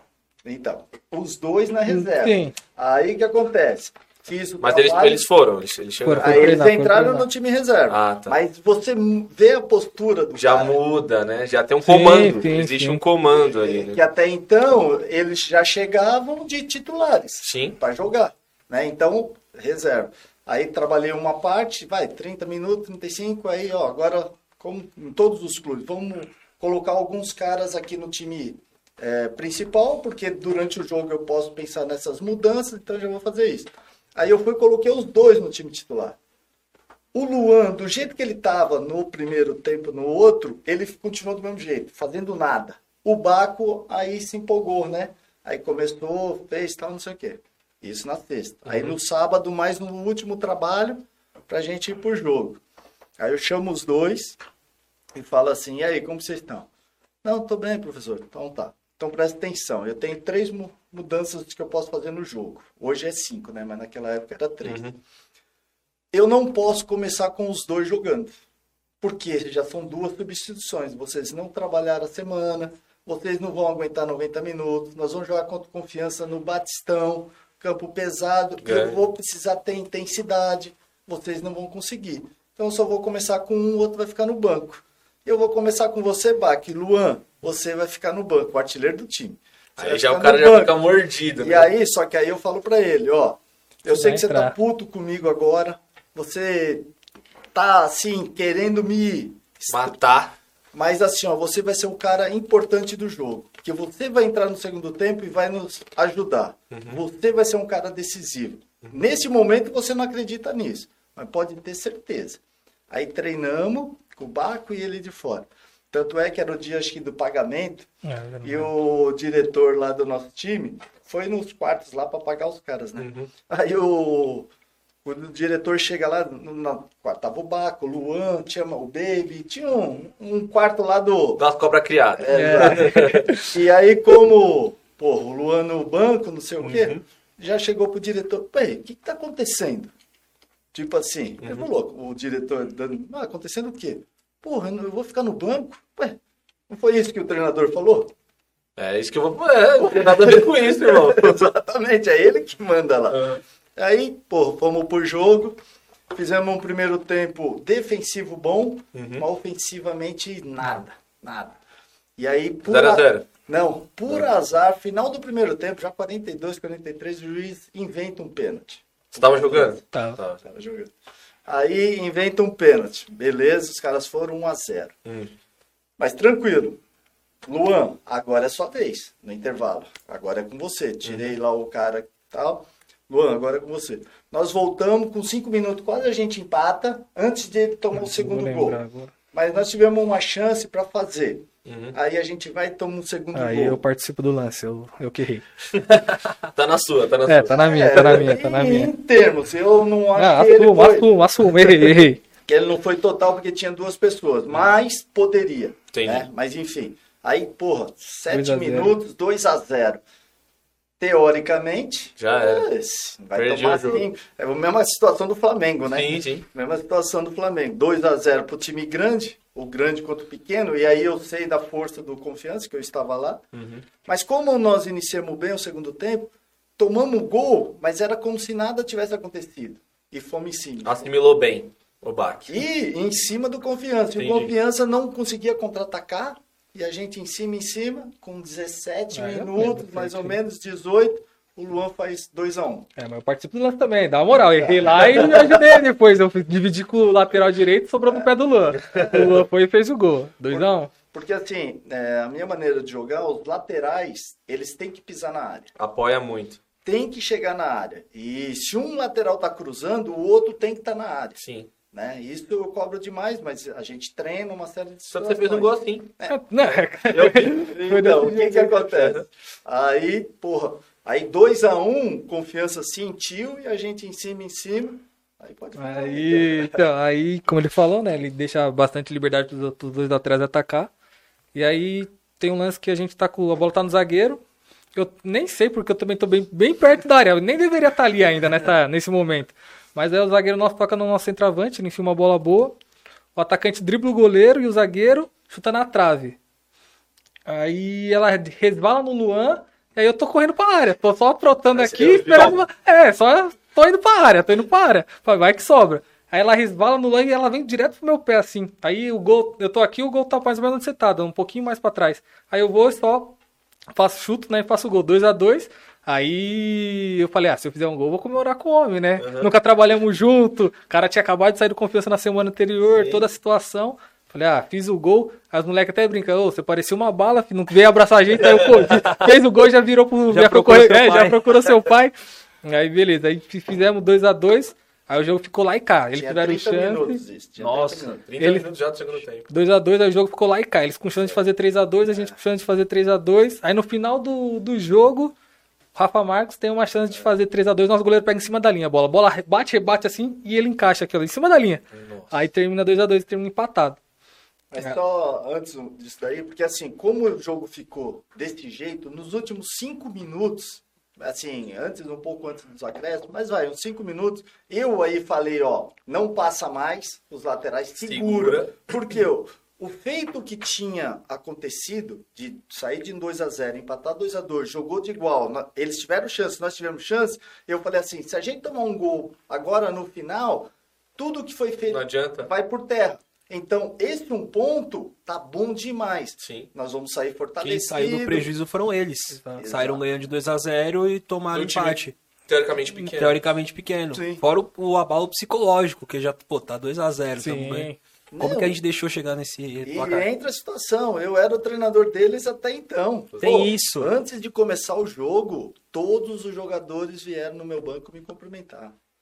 Pelo respeito, por Claro, tudo aquilo claro. que a gente já tinha feito, né? Então, e, e esse lance que ele cita foi um cruzamento, bate-rebate, não sei o que, assim. Pô, a bola termina assim na mão do goleiro. Falei, ó, agora acabou o jogo, agora a gente não toma mais. Sim. Se posiciona aí. Aí acaba o jogo. Aí entrevista pra ele, aí é, aí todo mundo quer falar com a gente, né? É, quer é falar com e o pai e filho. filho, né? Porque a gente sempre relutou bastante em relação a também trabalhar, porque como ele falou, no Confiança, né, time grande. Profissionalmente eu só fui jogar, minha estreia foi pelo Dourense, que é um time pequeno, só segunda divisão. Uhum. Então eu, eu entendo essa parte nossa de não querer trabalhar junto, porque eu também quero me- fazer a minha carreira, né? Claro. E não depender de como vocês falaram de, ah, só tá ali porque é filho do técnico, ah, só tá jogando porque é filho do técnico. Claro que onde a gente trabalhar junto sempre vai ter essa responsabilidade, sempre vai ter essa dúvida. Mas é. Eu queria na, naquela época pelo menos fazer a minha parte para depois falar, ó, pai, aí se quiser trabalhar, a gente trabalha junto agora. E foi isso, a gente ficou 2015, 2016, 2017, 2018 sem trabalhar junto. Foram quatro anos, ele, eu em um lado e ele no outro. E a gente em Sergipe, né? Então, na teoria, se quisesse, Dava poderia ter forçado, poderia ter forçado. Mas por ele, por mim, a gente não- sempre decidiu não trabalhar. E aí, bem, aí foi o que aconteceu, né? A gente enfrentou a equipe dele, a ex-equipe dele, primeira vez trabalhando junto, primeiro jogo junto, vou lá, faço um gol do empate. contra o Parece roteiro de filme. não, pra mim foi, foi absurdo. Roteiro de, pra mim foi roteiro de filme isso aí. Mano, antes da gente continuar o papo, uma coisa que eu acabei esquecendo, a gente acabou esquecendo de falar dos nossos apoiadores, né, mano? Fica à vontade. É, ó, o- passou- o papo tá tão da hora que a gente passou batido. Rapaziada, esse podcast aqui, ele é feito pela Crio Produções. Então você que tem um projeto audiovisual, quer fazer é, telecurso, podcast, dá uma, uma atenção lá pra rapaziada da Crio Produções, eles vão dar uma atenção legal pra vocês. Arroba CrioProd lá no Instagram, atendimento 24 horas, os caras são sensacionais. E a gente tá na Estilos Produções e Eventos, né? Que é onde a nossa sala fica. Então, mano, você aí que tem. Pedro, você cortou isso aqui? Opa. Você que tem aí é, comissão de formatura, é, comissão, é, faculdade, escola. Mano, casamento de boleiro os caras faz também. Fizeram do, Lu- do Luiz Adriano. Do, é, Luiz Adriano não, é Luiz Adriano, né? Que depois ter- terminou. É uma história maluca, mas enfim. Isso aqui não é o TV Fama. Enfim, Foco. enfim, dá uma atenção que os caras são sensacionais também, estilos produções e eventos lá no Instagram. E o nosso plano de sócios, né, mano? Então, Exatamente. mano, vários descontos, desconto Netshoes, Juliana Flores, é, 40% da pizzaria Domino's. A- além de você ter todos esses descontos, você ajuda esse podcast aqui a sobreviver, né, E o mano? nosso apoia-se, né? E o nosso, é, nosso Apoia-se também, você que quer ajudar aí, mano. Ou tem a nossa campanha do Apoia-se aqui embaixo no vídeo, no- na, na descrição. Ou o Pix também, se vocês quiserem ajudar, mano. tá? Marcha. Marcha que a gente tá precisando aí pra continuar o projeto. Demorou? Bom, E vamos voltar agora aí. perguntar pro Betinho, é, voltando um pouco na sua carreira, quando você ainda atuava como jogador, você falou que você já atuou no Palmeiras, no Japão, Cruzeiro. Cruzeiro. Ah, você jogou com o Renato Gaúcho, né? Joguei com o Renato Gaúcho no Cruzeiro. Eu quero, sa- eu quero saber da sua experiência, né, como boleiro, você jogou nos 90? É, em, é, de 86 até 2004. Mano, eu né? queria que você contasse... Futebol era moralizador, né? Eu queria, eu queria que você falasse um pouco dessa época. E depois pra traçar um paralelo com, com o contexto atual, mano. É assim, o, Fiquei curioso. o- assim, em termos de qualidade técnica, né, foi um período que aí eu e muitos, né, tiveram a seleção de 82 como uma referência, né? Meu pai fala dessa seleção. Aquela seleção e eu em 82 eu estava com 16 anos, né? Você foi convocado em... Então, em 88, né? É, seis anos depois disso. E aqueles jogadores que depois, posteriormente, ó, em 82, eu estava na Varsa de São Bernardo do Campo. Né? Jogava lá no Tipicar do Nova Petrópolis, lá no Pauliceia. E a busca, né? Já tinha recebido vários nãos de peneira no Juventus, no São Paulo, no Palmeiras. Então tive, como Cafu, muitos outros também Sim. tivemos os não na vida, né? Então, pô, em 82 eu vejo aquela seleção, eu já era apaixonado e um sonho de se tornar um jogador profissional. E com 17 anos eu falei, caramba, a coisa tá ficando apertada, né? Tá apertada. Meu pai sempre me ajudou nesse sentido. Uhum. Minha mãe vai estudar, vai ser doutor, vai ser médico, vai ser no quê. Mãe, deixa eu tentar mais um pouquinho. Então, foi meio que assim, meu pai me ajudou bastante nesse sentido. E aí vejo aquela seleção fantástica, infelizmente ela não conquistou a Copa do Mundo, mas ela é até hoje referenciada né, pela qualidade técnica. É, aí depois eu chego no Juventus, as coisas vão acontecendo. Aí do Juventus você vai jogar contra Palmeiras, São Paulo, Corinthians, encontra Sócrates, Serginho Chulapa. Os caras que você assistia na TV, você tava jogando contra eles. É. Aí Dario Pereira, Oscar, Miller, né? Esses caras todos e a gente, eu no Juventus, né? Sim. E o moleque travesso aprontando. O time de 86 que nós fizemos, que também tem a seleção de 86, né? Que tem o, a infelicidade do Zico que perdeu o pênalti, né? É. Que era uma seleção muito boa, careca. é, jogadores de muita qualidade. E aí, essa de 86, eu já tô, né, jogando contra esses caras. E, porra, eu quero chegar num time grande, quero chegar num time grande. Na época que o Campeonato Paulista era o Campeonato Paulista, Ah, era né? fantástico, era turno e retorno. Era turno e retorno. Pô, você jogava no interior, era difícil. Guarani de caramba. Maço. Guarani, Ponte, Ponte. Mojimirim, Mojimirim, nossa. 15 Piracicaba, Sim. enfim. É, e aí, se você pega todos esses times aí dentro do Campeonato Paulista, eram muita qualidade. Na sua grande maioria, principalmente assim, os jogadores do interior eram abastecidos para as equipes grandes, né? Pela qualidade técnica, né? Tinha sim a base, mas era poucos jogadores que saíam da base, porque vinham muitos jogadores do interior já direto para os times grandes, né? Sim. Corinthians foi assim, São Paulo, enfim, todos eles. Então, era muito mais qualidade, né? Tinha-se, é, por treinador, era mais tranquilo. Dentro de uma programação hoje, eu como treinador e do treinador antigo, É, jogava domingo e domingo. Segunda era folga, terça se apresentava, que era resistência, correr 10 quilômetros. Nossa. Mudou muita coisa. Mudou muita coisa, né? Aí isso na terça-feira, um pouco de musculação, essa resistência. Quarta-feira, coletivo. Coletivo era o jogo. Era 40 por 40, era como se fosse um jogo. Aí na quinta-feira um trabalho de velocidade, na sexta-feira outro coletivo, de descanso. Sábado era o rachão e vamos pro jogo de novo, né? E então trabalho tático quase não se existia. Era o quê? Era o mesmo time se repetindo. Então Sim. você fazia isso na quarta, na sexta e ia pro jogo no sábado. Então muitos times entrosamento dentro de campo mesmo, o jogador se resolvia. Era o treinador que, ô, vai mais para lá, vai mais para cá. Era isso daí e a qualidade técnica individual que resolvia as partidas. Entendi. É lógico que os treinadores também foram né, se aperfeiçoando, tendo um conhecimento. Tem te- Tele nessa época aí. Tele Santana, eu tive a oportunidade de trabalhar com ele no Palmeiras, né? Um cara Sim. muito exigente, cobra a perfeição, per- perfeccionista, né? Sim. É, mas Trabalhou com ele no Palmeiras há em quando? 91. 91. Não Ah, entendo. E aí, é, que eu falo que assim, os times, pela qualidade técnica, que aí era impressionante o nível técnico. E aí o tempo foi se passando. é, na minha época de Juventus, quando eu, sou, quando eu chego lá com 17 anos, em 83, tem um cara específico só para trabalhar fundamentos. Uma vez por semana se trabalhava só fundamento. Domínio, passe, cabeceio, enfim, tudo.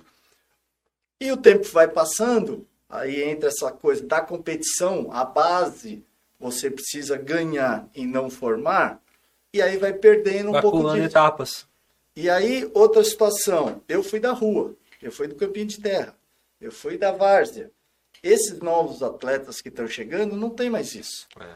Já estão campos societies, Uhum. campos gramados, várzea já não é mais várzea, já Não é, é mais uma como é. coisa mais profissional. Sim. Né? Então, isso tudo vai tirando o que a gente tinha de criatividade, né? De, porque eu falo assim, na rua eu tinha que jogar contra os caras, eu tinha 8, 11 anos, contra 13, 14, 15. Eu tinha que se virar em driblar, fazer o gol.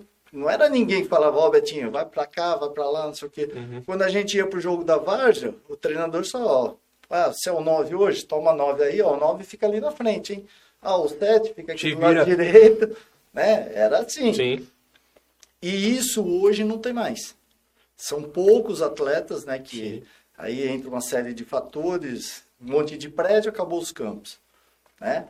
É, a várzea diminuiu demais. É. Virou uma máfia para entrar em base de time. Máfia de Ah, empresário. Exatamente, né? E aí entra um pouco também do, do atleta, né? Ah, pô, de, eu falo que, né, que o perdedor justifica, o vencedor, o que, que eu preciso fazer amanhã a mais do que eu fiz até agora. E aí quando você vai fazer um teste, recebe ou não, fala, ah, mas também o professor nem olhou para mim, que não sei o quê. Aí você tá dentro de um time e a coisa não tá andando, ah, mas ali tem um grupinho, o treinador gosta daquele, o empresário é do outro, não sei o quê. E isso faz com que o atleta hoje não, não treine com tanta, assim, Vontade. Vontade, querer crescer. Uhum. Eu, como treinador, eu falo para eles, se eu conseguir fazer com que vocês 1%, 1%, hein? Se eu conseguir mais do que isso, excelente. 1% melhore em todos os sentidos, não é só a parte técnica, Sim. é o seu contexto de pensamento. Porque se você melhorar isso, você vai treinar melhor, você vai jogar melhor e a conquista vai vir para mim no colo. Porque nós vamos ser campeão. Esse treinador é bom, hein? É. Mas bom, eu não entro em campo. São eles que correm, são eles que decidem. Sim. Mas eu tenho que instigá-los a querer crescer. Pra dar o melhor, né? Se eu conseguir fazer isso, aí bate campeão que depois mais à frente vai. Tive a oportunidade de estar no Lagarto. Agora nós fomos vice-campeões, mas saímos como se tivesse ganhado o título, né? E aí eu, que eu falo, a falta da qualidade hoje, o futebol ficou muito pragmático, esquema tático. Muito robótico. É. Tem que ter- Acho que tem até um. Desculpa te cortar. Não. O Mikael é um acho que é um caso bom pra gente falar em relação a isso, porque é um moleque que veio da base, da várzea, extremamente varziano, e às vezes não tá se encaixando no, no, no Flamengo. que tem um talento, mas tem essa defasagem tática que hoje a molecada sai já sabendo tudo, né? Que e não... aí vem na base, É. o aprendizado da base. É o aprendizado da base, é é exatamente esse ponto. Porque o treinador não profissional, infelizmente, ele não pode ficar se preocupando. Ó, pega a bola, vai com a direita ali na parede, ó, vai com a esquerda lá. O atleta Já por tem que si ter, já só. ter chegado formado. Exato. E se ele não chegar formado, ele tem que buscar isso. Mas Tem o que que correr acontece? atrás, né? O empresário, o pai dele vai falar, não, não precisa fazer isso não, que daqui a pouco eu te entrego. Ah, você está no Flamengo? Te levo pro Corinthians. Ah, você está no Corinthians? Daqui a pouco eu te levo pro Inter. Uhum. Né? E o menino acredita nisso. E aí, sem a qualidade técnica, fica essa coisa burocrática. Igual se tem eu, o Neymar, para mim, é o melhor jogador que nós temos no Brasil, disparado. E ele é criticado pra caramba, Sim. né? Uhum. Então, assim, um cara que é totalmente criativo, ele tem seus defeitos? Tem. Mas a qualidade técnica dele é indiscutível. Não dá pra discutir, né? E decide jogos Sim. e decide jogos, mas ao mesmo tempo ele traz uma outra situação, inveja, ciúme, o cara, porra, ele não tem nem noção de quanto ele tem na conta bancária dele. Sim. Não tem. E aí ele faz um monte de besteira, mas a vida é dele. Sim. Aí interfere na vida profissional dentro de campo, que eu acho que não deveria acontecer. Sim. Não deveria. Então hoje é muito mais isso, né? Do essa Rede social, tem mudou. as partes que foram se perdendo pelo caminho. Esse treinador de fundamento não existe mais. Não existe. E hoje, eu até lá atrás, eu tinha ideia assim, ó, a criança até 14 anos, daí para baixo, ele tinha que brincar. Brincar, se divertir. Jogando Não bola. pode ser competitivo. Não pode, porra, eu só, só ganhar, só ganhar. Vai brincar, que aí cê, a hora que Não vai frustra ganhar, a criança desde cedo. hora você vai ganhar, hora você vai perder, você saber lidar com isso e ter essa situação dos fundamentos. Uhum. Um menino com 14 anos, ele tem que saber chutar com a direita e com a esquerda com a mesma Ele qualidade. tem que ser diferenciado já nessa idade que. Exigem muito do moleque desde mas- cedo. Hoje, com oito anos, aí dentro do futsal, as competições, aí fica o pai gritando lá, o treinador, Falando merda pra o- caramba. E cobrando da criança. É uma criança, né? Esquecem isso. E aí, quando perde, tá lá chorando, né? Aquela coisa toda. Quando ele chegar com 15, 16 anos, Já vai estar de saco cheio. O abalo psicológico é muito Exato. forte, né? não quero mais isso. É, E, e- outro, uma criança sustentar é uma família, né? Uhum. É, tem... Tem isso. isso também, dependendo do salário que ganha. É, é verdade. E também em relação a ele falou de brincar, é, até os 14 anos você dá vivência pro, pra criança, entendeu? Faz ela jogar em todas as posições, vê onde ela vai gostar de jogar. Então faz ela conhecer tudo. Você não, não, não tem que fazer a pessoa, a criança, já decidir tudo. Faz ela se divertir, como ele falou, vivencia todas as situações e ela vai decidir, ah, gostei dessa posição, por exemplo, no futsal, gostei de jogar de ala. Ah, no campo, ah, gostei de jogar de meia, vou procurar ser meia agora, partir. E não você já impor alguma coisa, sendo que a criança que tem que saber onde ela quer. Tem pai que é assim, meu filho vai ser atacante, Exato, Neymar, exato, tá ligado? não, exato, pô, entendeu? calma aí, né? Ah, tem muitos jogadores. Ó, eu, eu era meia e acabei virando lateral. Sim. O, o Natan, que já jogou, na, já jogou no Palmeiras, um zagueiro. zagueiro, Isso, Natan. Ele era atacante na base, Ele era atacante. virou zagueiro. Então, cê- é, o que eu falo, é, as pessoas querem imprimir Casemiro era alguma coisa. centroavante, pô. Aí eu já não, É, não ele sei. era. Everton Ribeiro era lateral quando tava É, no Corinthians. é. Então, então, você quer imprimir uma coisa, sendo que se o cara tem uma qualidade pra jogar em outro lugar, vai- você tá, você tá obrigando a criança a jogar num lugar que você acha que é o lugar, mas ela pode achar outra coisa. Então, deixa a pessoa vivenciar, que ela vai ganhando qualidade também em todos os aspectos. Ela pode aprender a jogar de lateral, aprender a jogar de volante, e hoje em dia jogar de, eh, ser polivalente, jogar em várias posições, já te dá uma vantagem muito boa também. Então, é o que ele falou. Além do futebol, eu acho que tem mudado, né? Além de. Antes a gente falava que era mais qualidade técnica, hoje acho que é mais parte física, né? Então é o que a gente fala. Se, uma pessoa, se algum jogador tem qualidade física, ele consegue jogar, mesmo que ele não tenha tanta qualidade técnica. Antigamente, não. A Era mais difícil a habilidade sobressair. Então, se você não tivesse qualidade, a chance de você jogar era menor. É. Só que hoje não. Hoje, se você tem uma grande parte física, você consegue jogar futebol pela, pela formação que a gente joga, né, pela tática. Então, tem poucas pessoas que quebram linha, né? Que a gente fala que é o que tem um, um para um. Então, se você consegue fazer o vai e volta, consegue bater lá no ataque, voltar para marcar, fazer bem o fecha, fazer o gol. fecha. Então, Aguentar 90 você consegue aguentar minutos. os 90 minutos intenso, você joga, mesmo que você não tenha tanta qualidade. Então, além de tudo isso, eu acho que tudo isso envolveu, né? A perca de qualidade técnica em relação a VARs, a ter o fundamento na base, só que também a maneira de como a gente joga hoje, que o futebol virou muito mais tático e físico, de força, tem que ter força e tudo mais. E, e aí acaba acontecendo isso. A gente acha que a qualidade perdeu muito, mas não é porque perdeu, é porque a gente deixou de trabalhar. Eu acredito mais nisso. E, mano, é, voltando um pouco, vocês, vocês trabalharam juntos, vocês foram campeões. É, então, é, então aí tem Aí ainda tem essa história. Eu, eu- eu vou chegar, vocês foram campeões do Campeonato Sergipano juntos, pai e filho, mano. Tipo, como é que foi isso pra vocês? Acho que, mano, uma realização, né? E, assim, vocês sofreram um pouco de, de crítica, assim, tipo, ah, vocês já realmente ouviram isso? Ah, você, o Matheus tá trabalhando porque o Betinho é treinador. Não sei o quê, você foi um dos melhores laterais da- do campeonato. É, então. Betinho queria só, saber... tá, Betinho só tá no time porque o Matheus fez a ponte. É, tipo...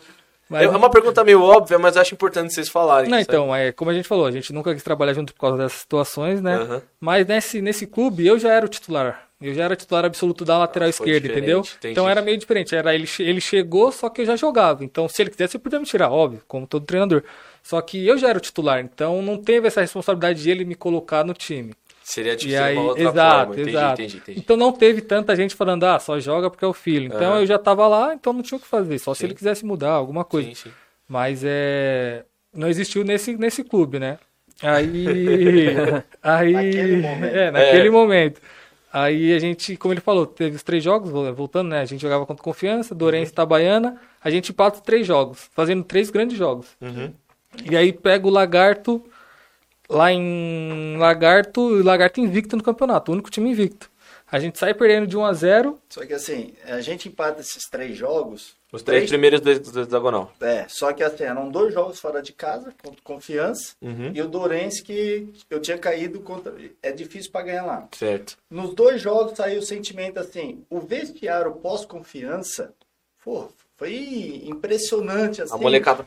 Você É, a olhar gente acreditava, né, que dava. olhos. Batemos o time, empatamos com o melhor time. Sim, sim. A gente consegue, entendeu? A gente colocou na cabeça, ó, dá, Entendi. dá pra chegar. Isso que eu fiz nesses Uhum. três dias, instigar eles que era possível. Sim. que não era nada impossível. Só Certo. que dependia deles trabalharem e acreditar. Sim. Aí acontece isso, porra, o vestiário foi lindo. Você olhar na cara de todo mundo, a alegria, a felicidade e essa situação. Porra, professor, dá, hein? Porque nós ganhamos, empatamos contra um melhor time na- da maneira, perdendo 2 a 0 A gente vai a Dores, que é um campo horrível, não sei o quê. Empatamos um a um o jogo, mas assim, ó, a sensação era para ter sido quatro. Jogamos muito. Jogamos no campo ruim. Jogamos. E o time da casa não Não conseguiu. conseguiu. Aí tu, empatamos. Aí vamos contra Itabaiana, que é um outro grande. O goleiro deles, o melhor em campo.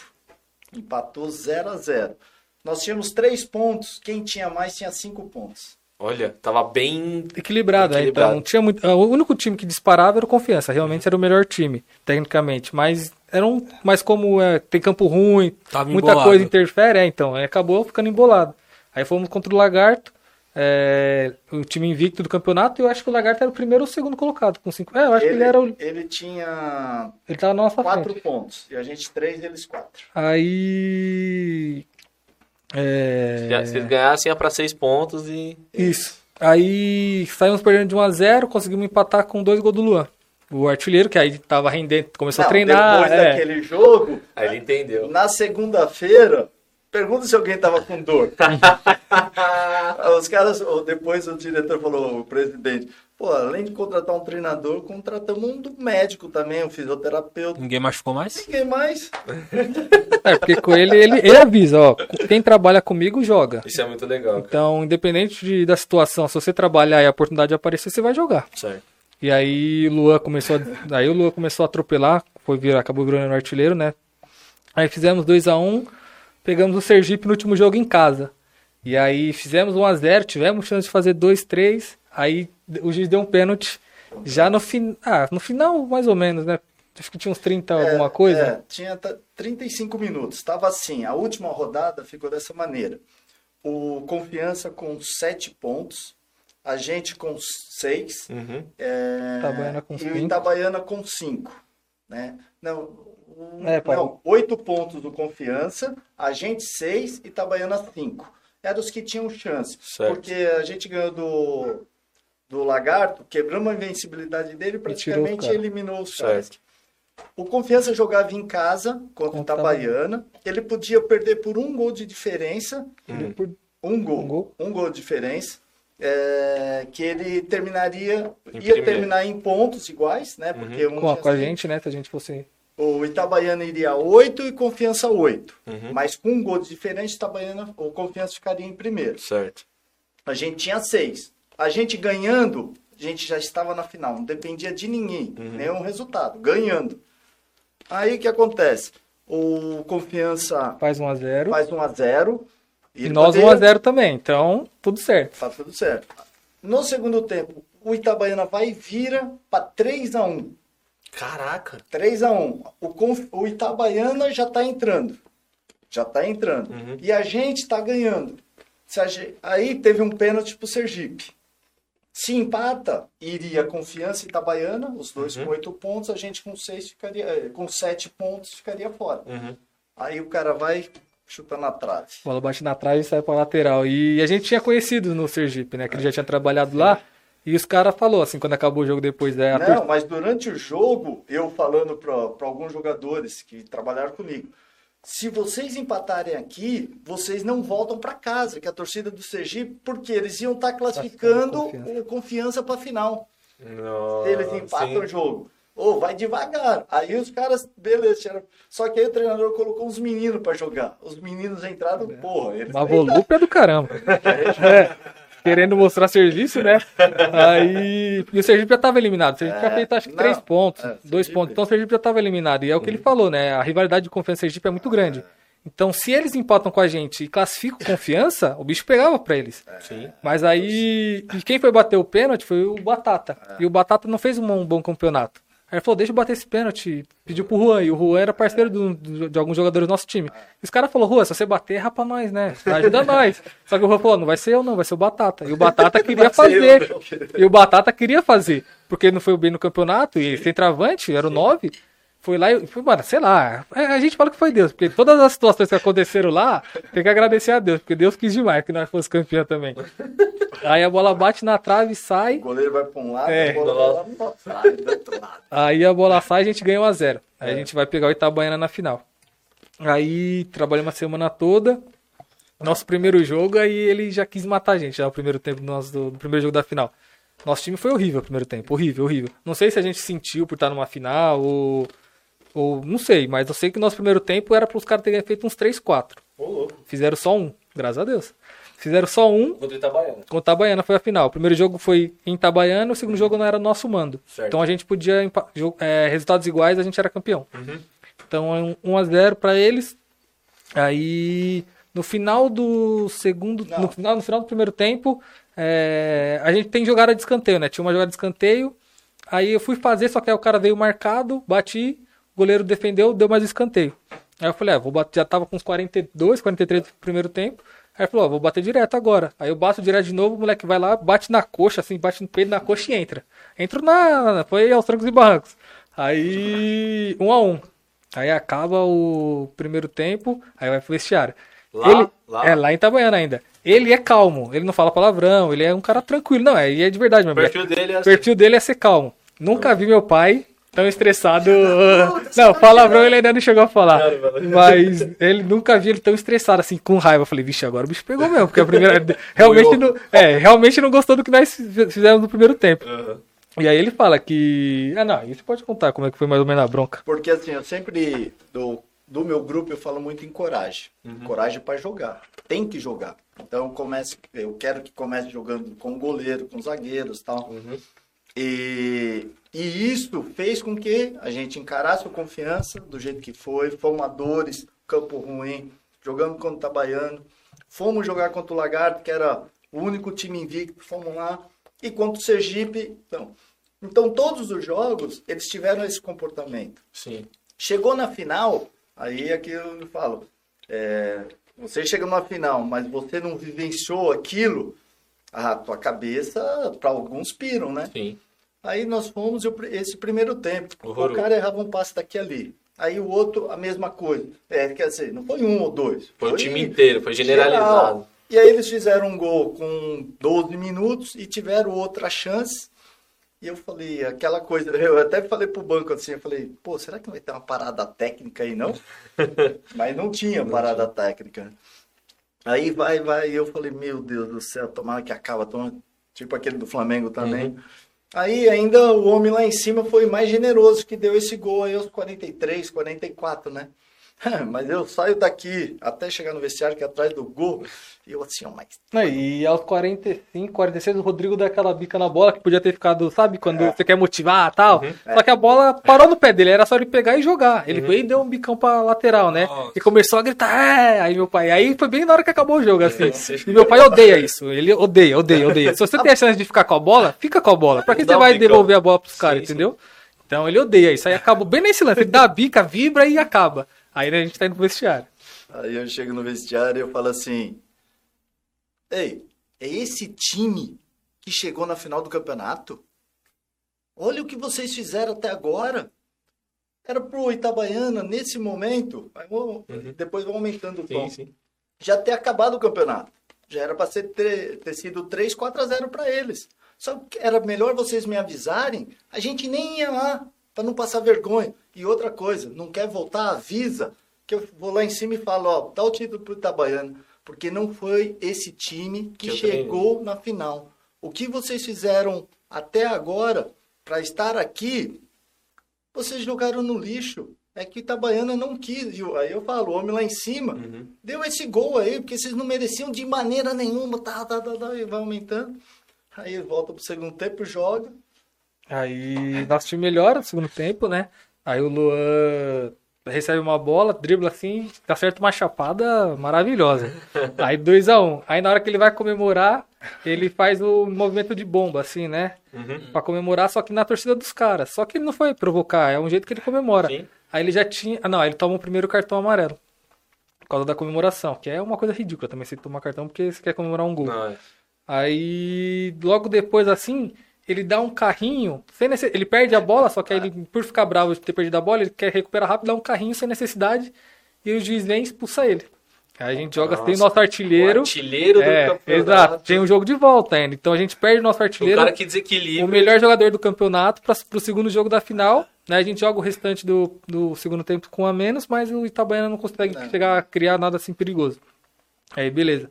Aí vamos pro segundo jogo. Só que como o nosso campo. É, A capacidade. a capacidade, em capacidade em jogos finais tem que ter um certo número, né? É, Nosso- 10 é, mil, então, né, é. assim, então o nosso campo não tinha permissão. Aí, em vez de a gente jogar em Itabaiana, que fica 10 km, quanto fica de Itabaiana? No- Frei Paulo e Itabaiana é muito próximo. 15 Então, em vez de a gente jogar em Itabaiana, que seria mais um mando pra eles, com a nossa torcida, a gente falou, ó, vamos jogar em Aracaju no Batistão, que Certo, aí a campo distância, bom. campo bom, campo neutro. Sim. A nossa torcida vai, a deles vão, só que a deles menos, porque perderam de 2 a 1 então eles têm que virar pra 3 a 1 ganhar de dois gols de diferença pra ser campeão. Então, vamos mandar em Aracaju. Aí no segundo jogo, nosso time É, mas Eu- a esse semana- jogo eu assisti, eu assisti. Mas a semana, porque a É. semana toda foi a mesma tecla. Se jogar igual jogou e iniciou aqui, Vamos perder. porque o Itabaiana na semifinal eliminou Confiança no Que era o Batistão, favorito. 3 a 1 né? E o o Confiança... resultado que precisaria então, pra ser assim, campeão. ó, se entrar dentro... Vai perder. Todo dia, todo dia. Todo dia a mesma coisa. Xixi, deu dó do Itabaiana. Ah, não, aí o Ah, não. jogo a gente Ah, atropelou. Atropelou o? Itabaiana. Foi 3x1 pra 3 a nós, 1. com chance demais, né? Eu perdi gol, o... É, e Você perdeu um gol, perdi um né? gol, é. Que gol Não, você não, perdeu? não. Acertei a trave. É. Aí, só que tem, é, também na semana, o Igor, como nós perdemos o nosso centroavante, o Igor era o reserva imediato, que era o outro centroavante. E aí meu pai falou, conversou com o Igor e tudo mais, e falou, ó, Igor, não vou com você. Vou com. Foi com o Popô, Isso. que é um volante. Uhum. Aí ele falou, ó, vou, vou tentar uma situação e vamos ver. E aí ele Popó, o Popó até foi no jogo também. né? isso, Isso, exato, exato. Foi aí ele falou, só que Igor, você vai entrar no jogo e você vai fazer o gol. É, você vai decidir o jogo pra gente. Aí, aí com certeza, é a mesma coisa do Luan na, na época, na, na estreia. Deve, devia estar puto, queria jogar final. É jogo de final, né? Todo mundo quer jogar. E aí, beleza, o Igor trabalha a semana toda no reserva, quietinho, trabalhando sério. Aí, beleza, a gente faz 1 a 0 com uma assistência minha, gol do Tiquinho. Aí tem um pênalti, quem sofreu o pênalti foi o Jorge, o Acácio bate. Aí eles fazem 2 a 1 numa bola parada. É um impedimento, tava, Ah, não tava. não sei, mas enfim, fizeram é, 2x1 na bola parada, a gente vai pro intervalo, a gente fala, ó, da maneira que tá o jogo, a gente tá bem. Não é, os caras não tem como fazer 4 a 2 agora contra nós. Sim. Aí voltando no segundo tempo, mesma coisa, eles não conseguem criar. Aí ele coloca o Igor, já não sei com quanto tempo, mas o Igor entra. Aí a bola, aí numa jogada já de contra-ataque, ele já. Aí é quando a gente fala que funciona de ataque contra a defesa, né? Um grupo fica marcando, o outro só vai atacar, então não tem mais a transição. Então a gente teve um contra-ataque, aí a bola salva pro Igor, Igor dribla, faz o gol, vai pra torcida, aí, aí pulou, é, aí é sensacional esse momento aí. E aí a gente faz 3 a 1 de campeão. E aí foi a hora que. Aí eu chorei, ele chorou, aí foi um Eu momento. vi. É, aí foi um momento único, assim, porque foi o que o falou, né? A gente nunca trabalhou junto, aí teve a situação de trabalhar pela primeira vez. No primeiro jogo, faço gol contra confiança, esse time do meu pai. Aí trabalhamos, trabalhamos, chegar na final, a gente merecia ser campeão pelos dois. ah, Pelo primeiro tempo não, mas juntando os dois jogos, a gente foi melhor que Itabaiana, bate campeão, e aí a minha família foi, saiu daqui de São Paulo, foi tudo para Caju, É. minha mãe, minha irmã, minha avó, meus tios. Então foi a família toda, assim, só não foi a Bruna, né? É, Que nunca tá também, né, Bruno? Tá na hora de dar de folga no trabalho e ir lá, né? Dar uma moral pra nós.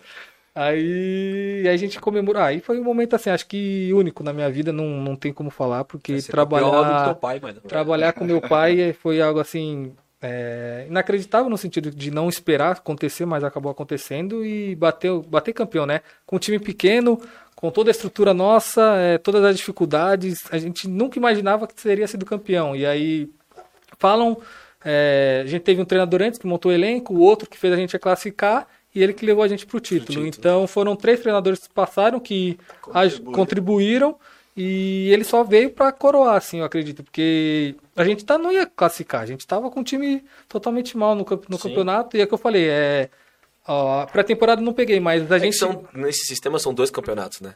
Um, e o hexagonal é outro Esse campeonato. hexagonal é outro É. campeonato. E aí, para você ter situa- é, pra você ter noção, é, a gente, a estrutura nossa é, tem- já tem dificuldades. Teve briga política da presidência com, a, com o prefeito. A gente não treinava no nosso campo.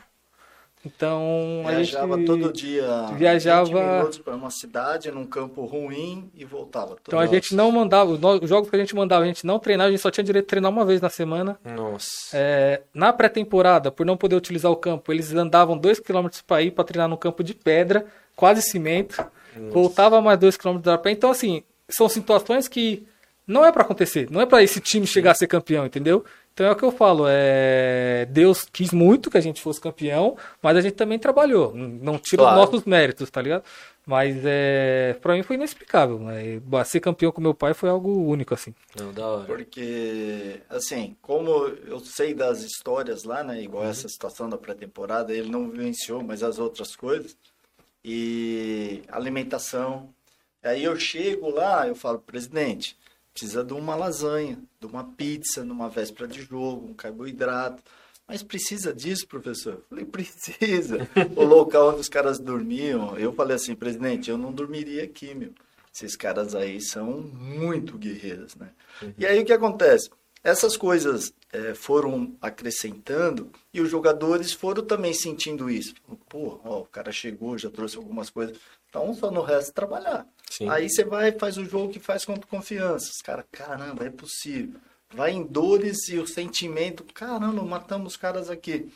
Então são, foram detalhes que tudo juntando, e aí eu falo também a diretoria, bem amadora, né? Eles não têm noção do profissionalismo, querem fazer o futebol lá pela paixão, né? E aí eu falo assim, eu caí no lugar certo na época certa, né? Caio no confiança lá atrás também com essa dificuldade.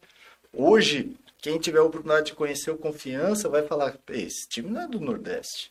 A estrutura, a condição é de time grande. Eles aqui foram São B no passado, né? Tá na Série B. E permaneceram, Permanecer. né? E Betinho, é, eu queria perguntar sobre outro trampo, outro trampo seu. Rapidão, antes de você falar sobre isso, que eu, eu lembrei de um negócio que vai, já vai, vai ter o link. Você treinou com o Renate, né? Você jogou com o Renate, com, com o Renato Renato Gaúcho. Eu queria. Você, você, inclusive, vocês foram campeões da Supercopa da Libertadores Isso, e tal. bicampeão na época, Bicampeão, em né? 92. É, queria só perguntar pra você como é que é jogar com esses caras aí, com esses cobra criada, você que também foi pra seleção né, em, em 88 e tal. Isso. Com, como é que foi pra você ali ter, ter essa- Então, eu quando essa é, minha terceira passagem pelo Cruzeiro, né? Eu fui Uhum. em 88 emprestado. É, eu eu sou convocado para a seleção. O Carlos Alberto Silva é o treinador do Cruzeiro na época. Tinha isso, né? Do treinador do clube e da seleção E da também. seleção, sim. Aí um amistoso na Bélgica. É, aí na época era o Jorginho, lateral direito, Bebeto, Romário, é, o Tafarel, tudo aquelas é, jogadores que também nós estávamos com 20 anos, 20, 22 anos, 21 para 22 anos. Não, então era uma seleção nova, né, que o Carlos Alberto Silva estava é, iniciando, inclusive já pensando nas Olimpíadas de 88, Sim. que foi em Moscou. Então eu sou convocado para esse jogo, eu entro no jogo. João Paulo, eu entro no lugar de João Paulo, que era do Guarani, depois jogou no Corinthians também, ponto esquerda rápido. E aí na volta para o Brasil, o Carlos Alberto pergunta como é que está a sua situação no Juventus, né? Porque assim, ó, eu já de 86 até 88, nós fizemos boas campanhas o Juventus. Então o Palmeiras queria, o São Paulo, o Corinthians, o Santos, só que o Ferreira Pinto queria vender e pedia muito dinheiro na época. É, e aí, emprestar de maneira nenhuma. Pro Cruzeiro ele me emprestou, porque era um outro estado. Ele Não era um legal. rival direto. E outra, é, você, ele falava assim, vocês estão vendo o menino jogar, vocês viram que ele tem capacidade, então não precisa querer por empréstimo. Compra logo. né? Aí, como era o Cruzeiro, ele me emprestou. Eu fui para lá em 88, disputamos a Copa União. Aí eu volto pro Juventus, disputo o Paulista de 89. Aí ele me empresta de novo pro Cruzeiro, aí vou lá pro Cruzeiro. Aí quando eu retorno, eu vou pro Palmeiras. Né? Aí tem uma situação. Mas o, que Pa- aí o Palmeiras te comprou em não definitivo. foi, foi um empresário, mas nem empresário de futebol. É um cara que tem um parentesco com uma tia minha, bem distante assim, mas que tinha muito dinheiro. E palmeirense, ficava. Ah, ele comprou seu passe? Ele, ele Ah. foi no Juventus e comprou meu passe. E aí me levou pro Palmeiras. Aí eu fiquei dois anos e meio lá E no cansou de Palmeiras. fazer gol no São Paulo, hein? Tá. Nossa senhora, eu vi no Você, YouTube. você chegou no Palmeiras em 92? Em 90. 90? Eu chego em 90. Aí você Aí ficou eu fico até 90, 92. 91 e 92, pego o início da Parmalat, né? Três meses da Parmalat, que a Parmalat chega em maio no Palmeiras. Eu saio em julho. E aí eu saio do Palmeiras porque é, meu passe não era do Palmeiras, Era do empresário. era do empresário. E o empresário, quando eu fui para lá, era o Carlos Faquina, que era o presidente do Palmeiras. Ele era muito amigo, o Gilberto Fagundes, que é esse empresário, muito amigo do Faquina. Então ele foi, tal. Em 92, aí tem a eleição, o Faquina perde, o Mustafa assume. Certo. E é o período que a Parmalat está chegando. Sim. O ataque dos 100 gols foi quando? 93? 96. 96? 96. Aí eu já não tô. Aí o, o Mustafa, então, ele fala, ó, até porque eu era da época do Faquina, né? Uhum. Então, ó, quem não for do Palmeiras não vai permanecer. Edu Marangon também foi a mesma situação. Não vai permanecer porque a Parmalat vai trazer jogadores. Certo. E aí eu acabei saindo nessa condição. Uhum. Mas se não tivesse acontecido isso, teria ficado no Palmeiras e provavelmente pegado essa geração Parmalat. da E aí Parmalat. do aí- Palmeiras, né? você foi pra qual time? Aí eu vou pro Cruzeiro Com o Renato Gaúcho. com o Renato Gaúcho, Roberto Gaúcho, Luizinho, Luizinho. é, o goleiro Paulo César, Paulo Roberto, lateral direito, Nonato, lateral esquerdo, é, Boiadeiro. Porra, Era um time massa, hein? Esquerdinha? Hã? Não tinha esquerdinha? Tinha o Edson, um ponto esquerdo, que já foi campeão pelo Curitiba. Assim, foi um dos melhores times tecnicamente. Que você já jogou. E o Jair Pereira era o treinador. Caramba. O Jair Pereira foi um cara também que me levou para a seleção paulista, ele era do Corinthians. Uhum. Ele é o treinador que, é, quando eu chego no Palmeiras, é ele que é o treinador do Palmeiras, né? Porque ele deu o aval também para mim ir lá para o Palmeiras. Então, um cara que me conhecia bem, ele me leva pro, pro Cruzeiro. E aí a gente faz uma campanha. Tanto é que assim, é o Campeonato Mineiro, naquela época, no segundo semestre, era o Campeonato Mineiro e a Supercopa. E aí dentro da competição, os jogos fora, no, no estadual, e um time misto, né? Mas nesse time misto sempre eu tava. Claro. Betinho sempre tá, não sei o quê. Aí a Supercopa, aí eu, todo mundo e os feras. E eu sempre fui um cara assim, é, taticamente, já lá atrás, porque eu era um cara rápido e de muito boa resistência. Você jogava de ponta e, e- Então, assim, ó, eu surjo no, no futebol, como assim, ó, antigamente, era um volante, um meia direita, meia esquerda, ponta direita, centroavante, ponta esquerda. Sim. Só a número 5 que eu não usava. O resto. 8, 10, 7, 9, 11. E aí, ó, precisa. Ó, o, ponta dire... é, o lateral direito apanhando muito. Cansei de acompanhar o Zé Teodoro. Quando eu, eu subo no time profissional, o Candinho era o treinador, ele fala assim, era contra São Paulo. Um dos jogos era contra São Paulo. Ele falou assim, ó, Betinho, o Zé Teodoro gosta de vir aqui, né? De pegar bola e tal. Você vai vir com ele. Quando você pegar a bola, se você não for para cima dele, eu te tiro. Pode ser com um, dois, cinco minutos. Se você não for para cima dele, fazer ele correr atrás de você, eu te tiro. Para mim isso daí não era nada, porque eu pegava, eu ia para dentro dos caras mesmo. Então eu tinha essa condição de acompanhar os caras até o fundo. E aí, como meia, mesma coisa, de ajudar aqui atrás, pisar na área. Eu pisava muito na área, fazia muitos gols, né? Então, nessas posições assim, eu, eu jogava é, tranquilo.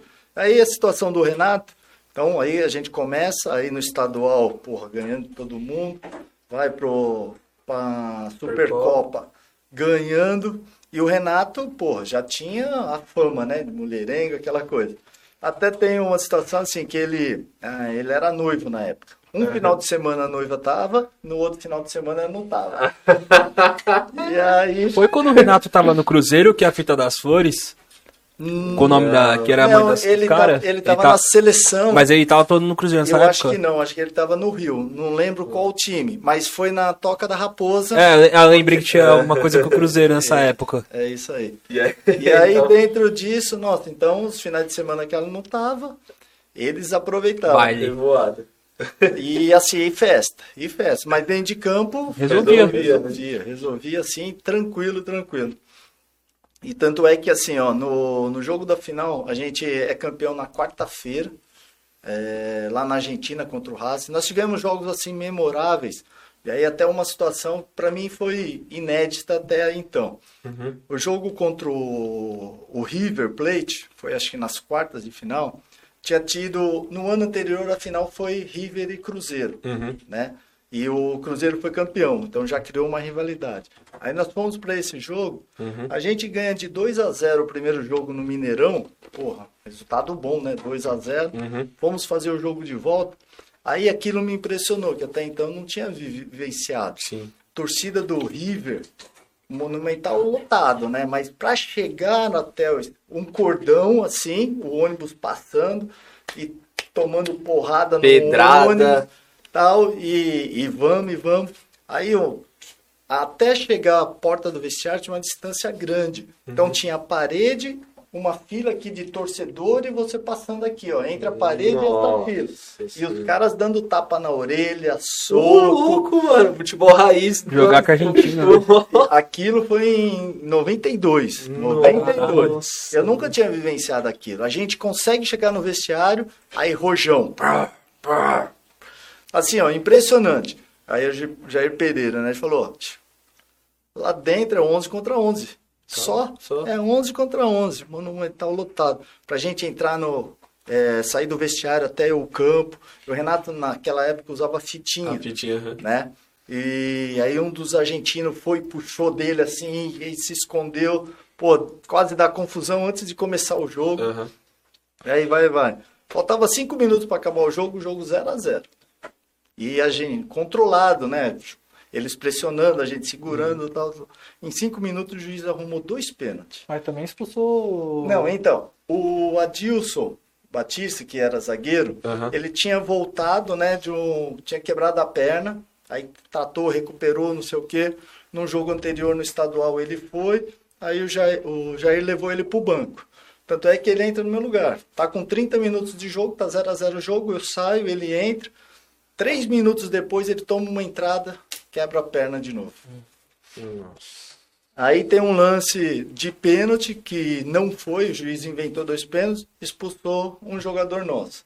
Aí fizeram 1 a 0, aí depois outra pressão, pressão, pressão, outro pênalti inexistente, nosso goleiro ainda pega, e depois no rebote o cara faz. Uhum.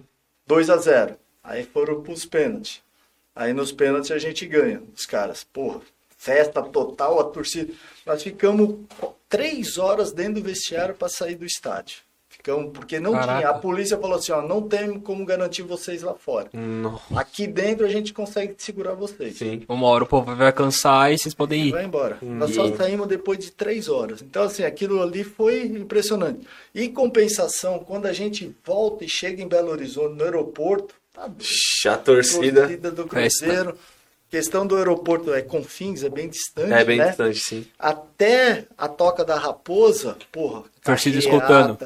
Pô, foi sensacional. Eu tenho até gravado imagens é, desse período aí. A minha filha, a Bruna, que é a mais velha, tava no colo. Assim, ó, coisa fantástica, Que fantástica. da hora. Tanto do, do coisa impressionante da parte negativa, né, da torcida do River, o que Até a aconteceu.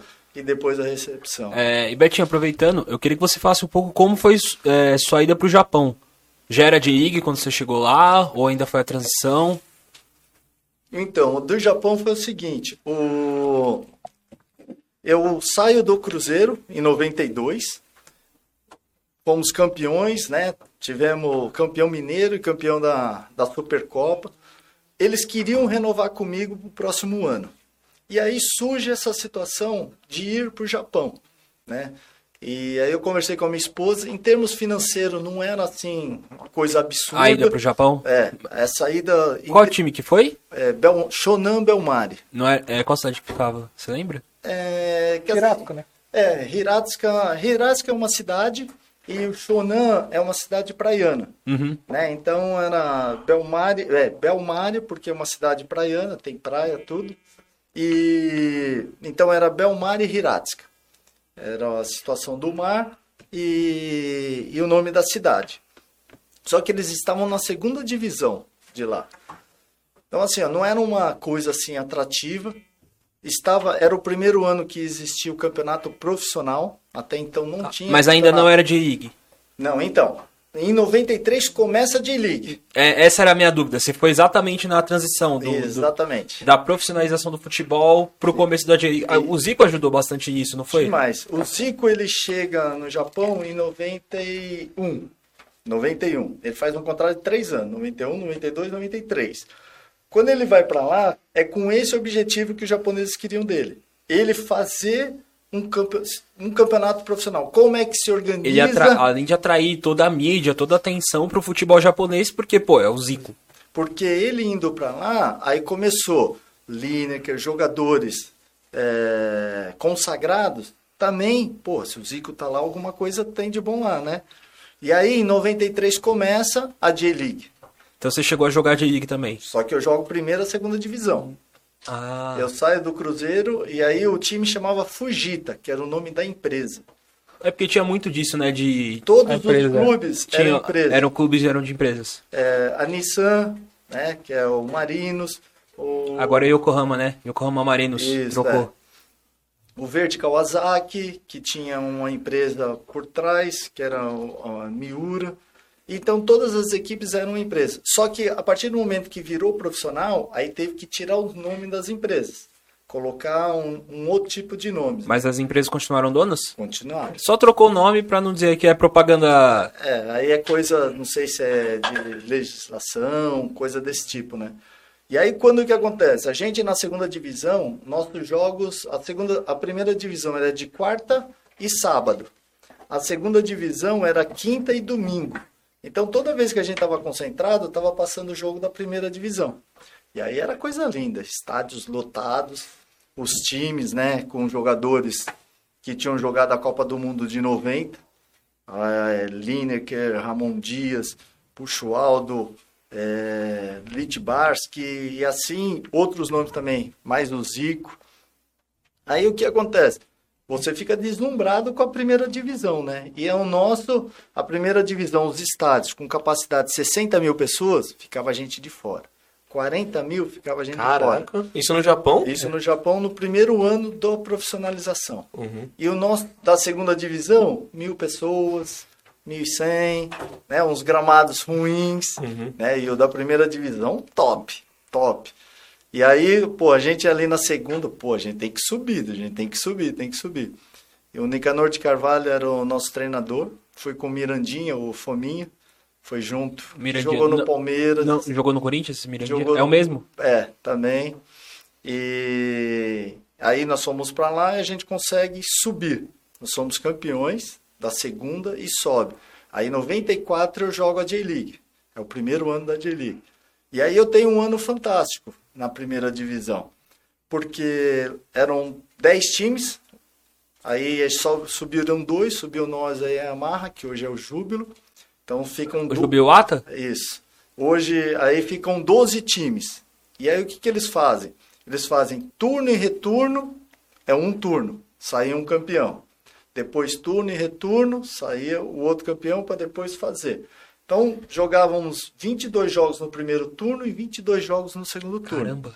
Jogo pra caramba. 48 jogos. né? Toda hora você tava jogando contra os caras, né? 44. E, Tá bom de conta, hein? Sou de humanas, pô.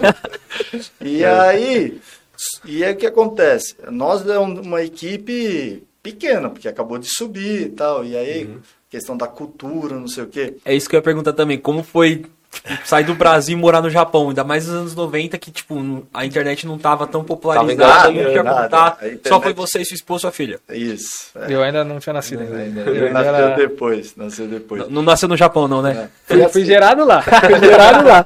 A tranquilidade, né? Tranquilo. E, pô, foi. Imagino ter sido bem difícil, né? Foi, Se porque habituar. assim, ó, é, eu não falava inglês, até hoje mesma coisa, e nem japonês. O que me ajudou, tinha um, um jogador, o Edson, que está lá até hoje, me ajudou demais. Ele era jogador, então Edson, intérprete. Porque tinha um intérprete do clube, mas era para o treinador e em alguns momentos para o jogador. E o Edson é o que estava em contato. Mas aí falava direto. japonês fluente? Ou... Vixe, ele já estava lá fazia cinco anos. Ah. Então. Então ele estava totalmente adaptado, né? Sim. E eu falo que esse cara me ajudou e muito, não foi pouco não, e muito. Então isso me ajudou, mas nem todos os momentos o Edson estava lá, né? Então aí tem alguns momentos eu parava assim e falava, o que, que eu estou fazendo aqui, meu? Saí do Cruzeiro, campeão da Supercopa, campeão mineiro, Quero comer um churrasco, só tem sushi. pra... chegava fita cassete. Sim. Semana toda do Jornal Nacional, numa fita, e você colocava lá depois para ver as mas notícias. a sua família aqui que te mandava? Não, é, não, aí tinha empresas Tinha lá, empresas que- Ah, caras que... Justamente pensando Paga- no- nos brasileiros. Exato. tal. Aí você via, dinheiro. via uma semana, você via a semana inteira, você tinha que colocar pra ver. Então, você tinha- você tava uma semana atrasado. Sim, Ah, fantástico, é só da semana anterior. Nossa. A novela, pegava a novela a semana toda, então era assim. E a gente, uma vez na semana, que a gente tinha um esquema lá que ligava pro Brasil, conseguia falar meia hora com alguém, Que devia ser bem caro nessa época. muito, muito, não, não, não tinha assim. Uhum. E aí depois, isso foi 93, 94, 95 que aí começa a melhorar, questão disso. É, tem aí, acho que é IPTV, que transmitia, é, seria a Globo de lá, então já tinha algumas coisas lá e algumas coisas ao vivo. Nossa. né? Finais de campeonato, né? Tinha ah, uma das novelas aí, não sei qual foi delas, passou a final ao vivo. Tudo bem que você tinha que acordar Cara, de o Japão é madrugada. muito avançado mesmo, mano. Você tinha que acordar de madrugada para poder assistir, Sim. né? Porque aí essas fitas já foram ficando mais... Mais de lado. Porque é, a IPC era só de um dia para o outro. Aham. Você acompanhava a programação de um dia para o outro. Uhum. Então você começava a ter as notícias mais recentes é. do que... É melhor do que Esperar chegar a fita eu correr. exato, exato. Opa, foi mal. E aí foi assim, né? É, e isso todos os brasileiros.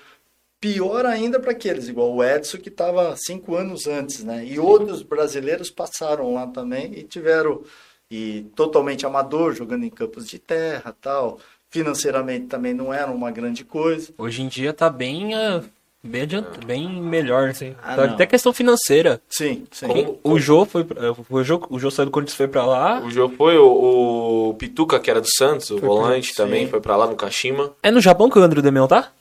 Era no Frontale. Ele tava no Frontale. É, que eu lembro que ele saiu foi pro, pro Japão. Hoje, como produto, né, é um campeonato mais É estruturado. que é, a a Ásia movimenta muito dinheiro, principalmente a Virtual Sport.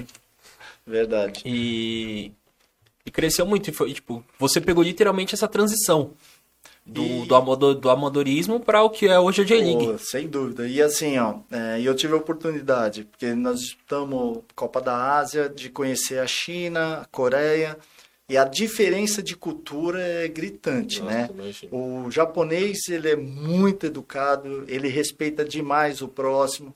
O chinês já não é, quer brigar. O Já é mais explosivo. o- é, o coreano já é mais nervoso ainda, né? Muito diferente, assim, de...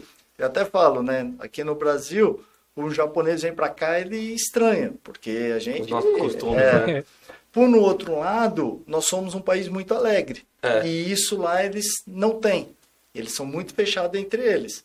Existe o respeito, a consideração, mas eles não abrem muitas portas para você. expõem muito os O sentimento deles. Que aí eu acho que o chinês e o coreano já abre um pouco mais em relação Ah, ao, isso. ao japonês.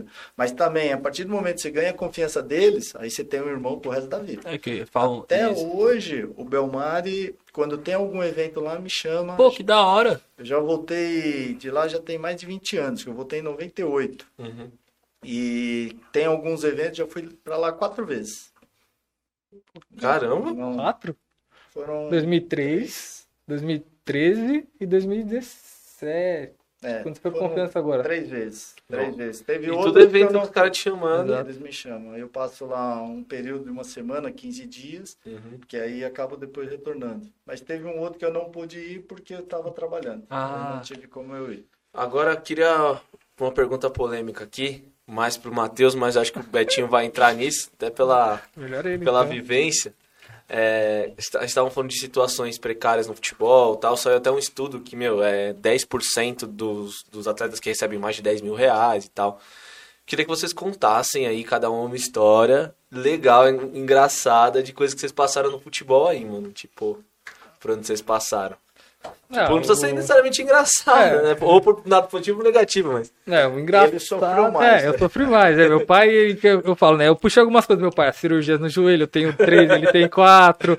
Mas essas coisas ele já fez quando já tava so- consolidado, né? Tá Eu, eu me ferrei mais cedo. Sim. E aí é o que eu falo, ele, assim, ele pegou o Juventus e, a- e acabou dando uma alavancada na carreira. E eu Uhum. comecei sofrendo, comecei na segunda divisão de Sergipe. É, ó, em Sergipe, na- no, nesse- no time do Dourense, eu dormia com quatro pessoas no quarto. Já no Frei Paulistano, no meu primeiro, no meu primeiro ano, eram oito pessoas no quarto que eu ficava. Então, assim, é, se você quer ser jogador, vai ter os que vão é, acabar é, estourando muito rápido, só que vai ter muita gente que vai sofrer. E é o que eu falo, é, você tem que querer. Porque não é fácil, mano. Ficar oito pessoas no mesmo quarto. Como é que faz? Em um, em um banheiro. Nossa. Então, é, um, um banheiro no quarto. É difícil, mano. Então, assim, não é, não é simples o futebol, não é o que você só vê na TV. É o que ele falou, vai sofrer um pouquinho. E realmente eu fui sofrer, fui vivenciar o futebol. A gente fala que, é, com, com, brinco com o Caio, né, que é o afilhado do meu pai, que a gente fala que essa é a realidade do jogador de futebol brasileiro, porque 95% por aí vive isso, só que meu, o Caio fala, né, não, isso aí não, não deveria ser a realidade, né, a realidade é a gente ver o que a- o cara tá na TV, é lá que a gente quer chegar. Então, a gente sofre, mas a gente briga todo dia pra estar lá. E aí, história engraçada, engraçada, eu acho que eu não tenho não, porque eu mais, mais, mais sofri, é, mesmo. mais sofri do que... Não, você falou que, mano, vocês jogavam, tinham que andar. Então, eu, eu então foi na pré-temporada de 2019. Eu cheguei quando acabou a pré-temporada, eu cheguei depois do primeiro jogo. Então eu fui duas vezes pra lá.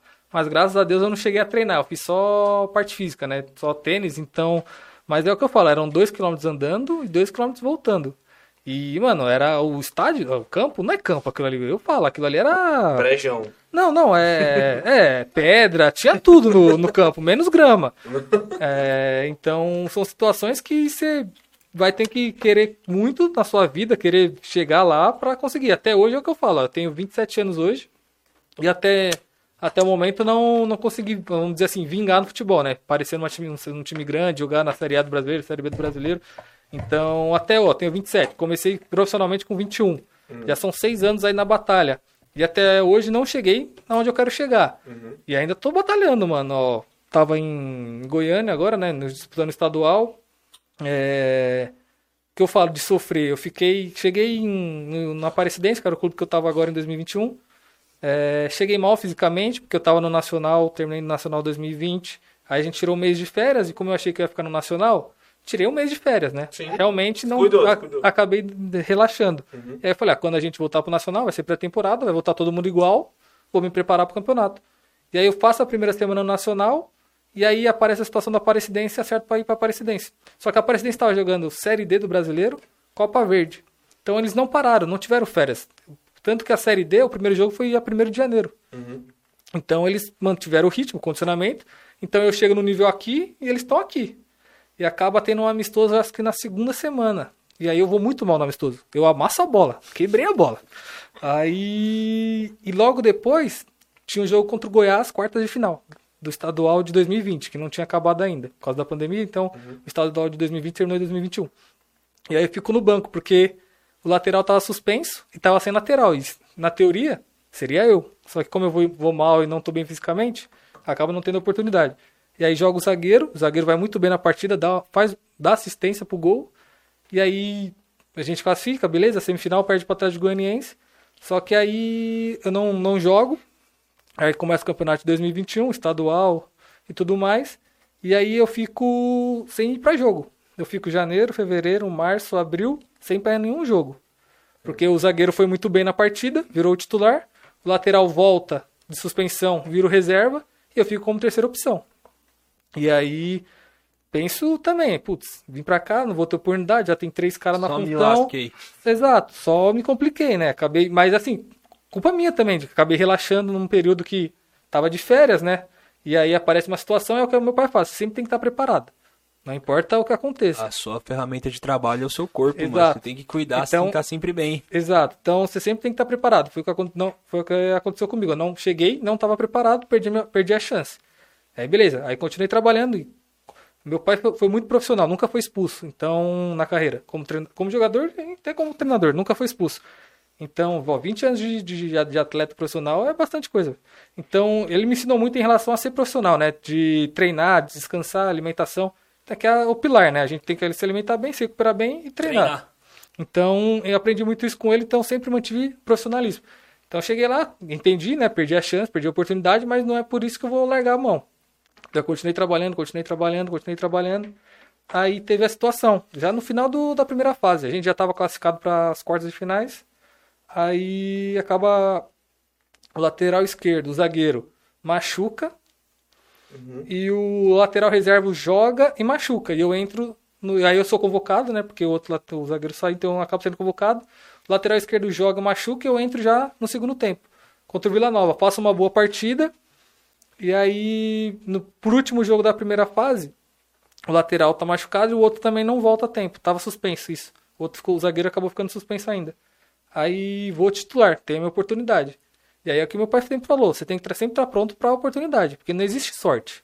Sorte é você estar preparado quando a oportunidade aparecer. Se você não estiver preparado, o que, que adiantou ter a sorte de aparecer ali para você? Exatamente. Então ele falou, ó, é, mantém treinando. Teve até situação que eu quase saí, fui para outro clube e acabei não indo.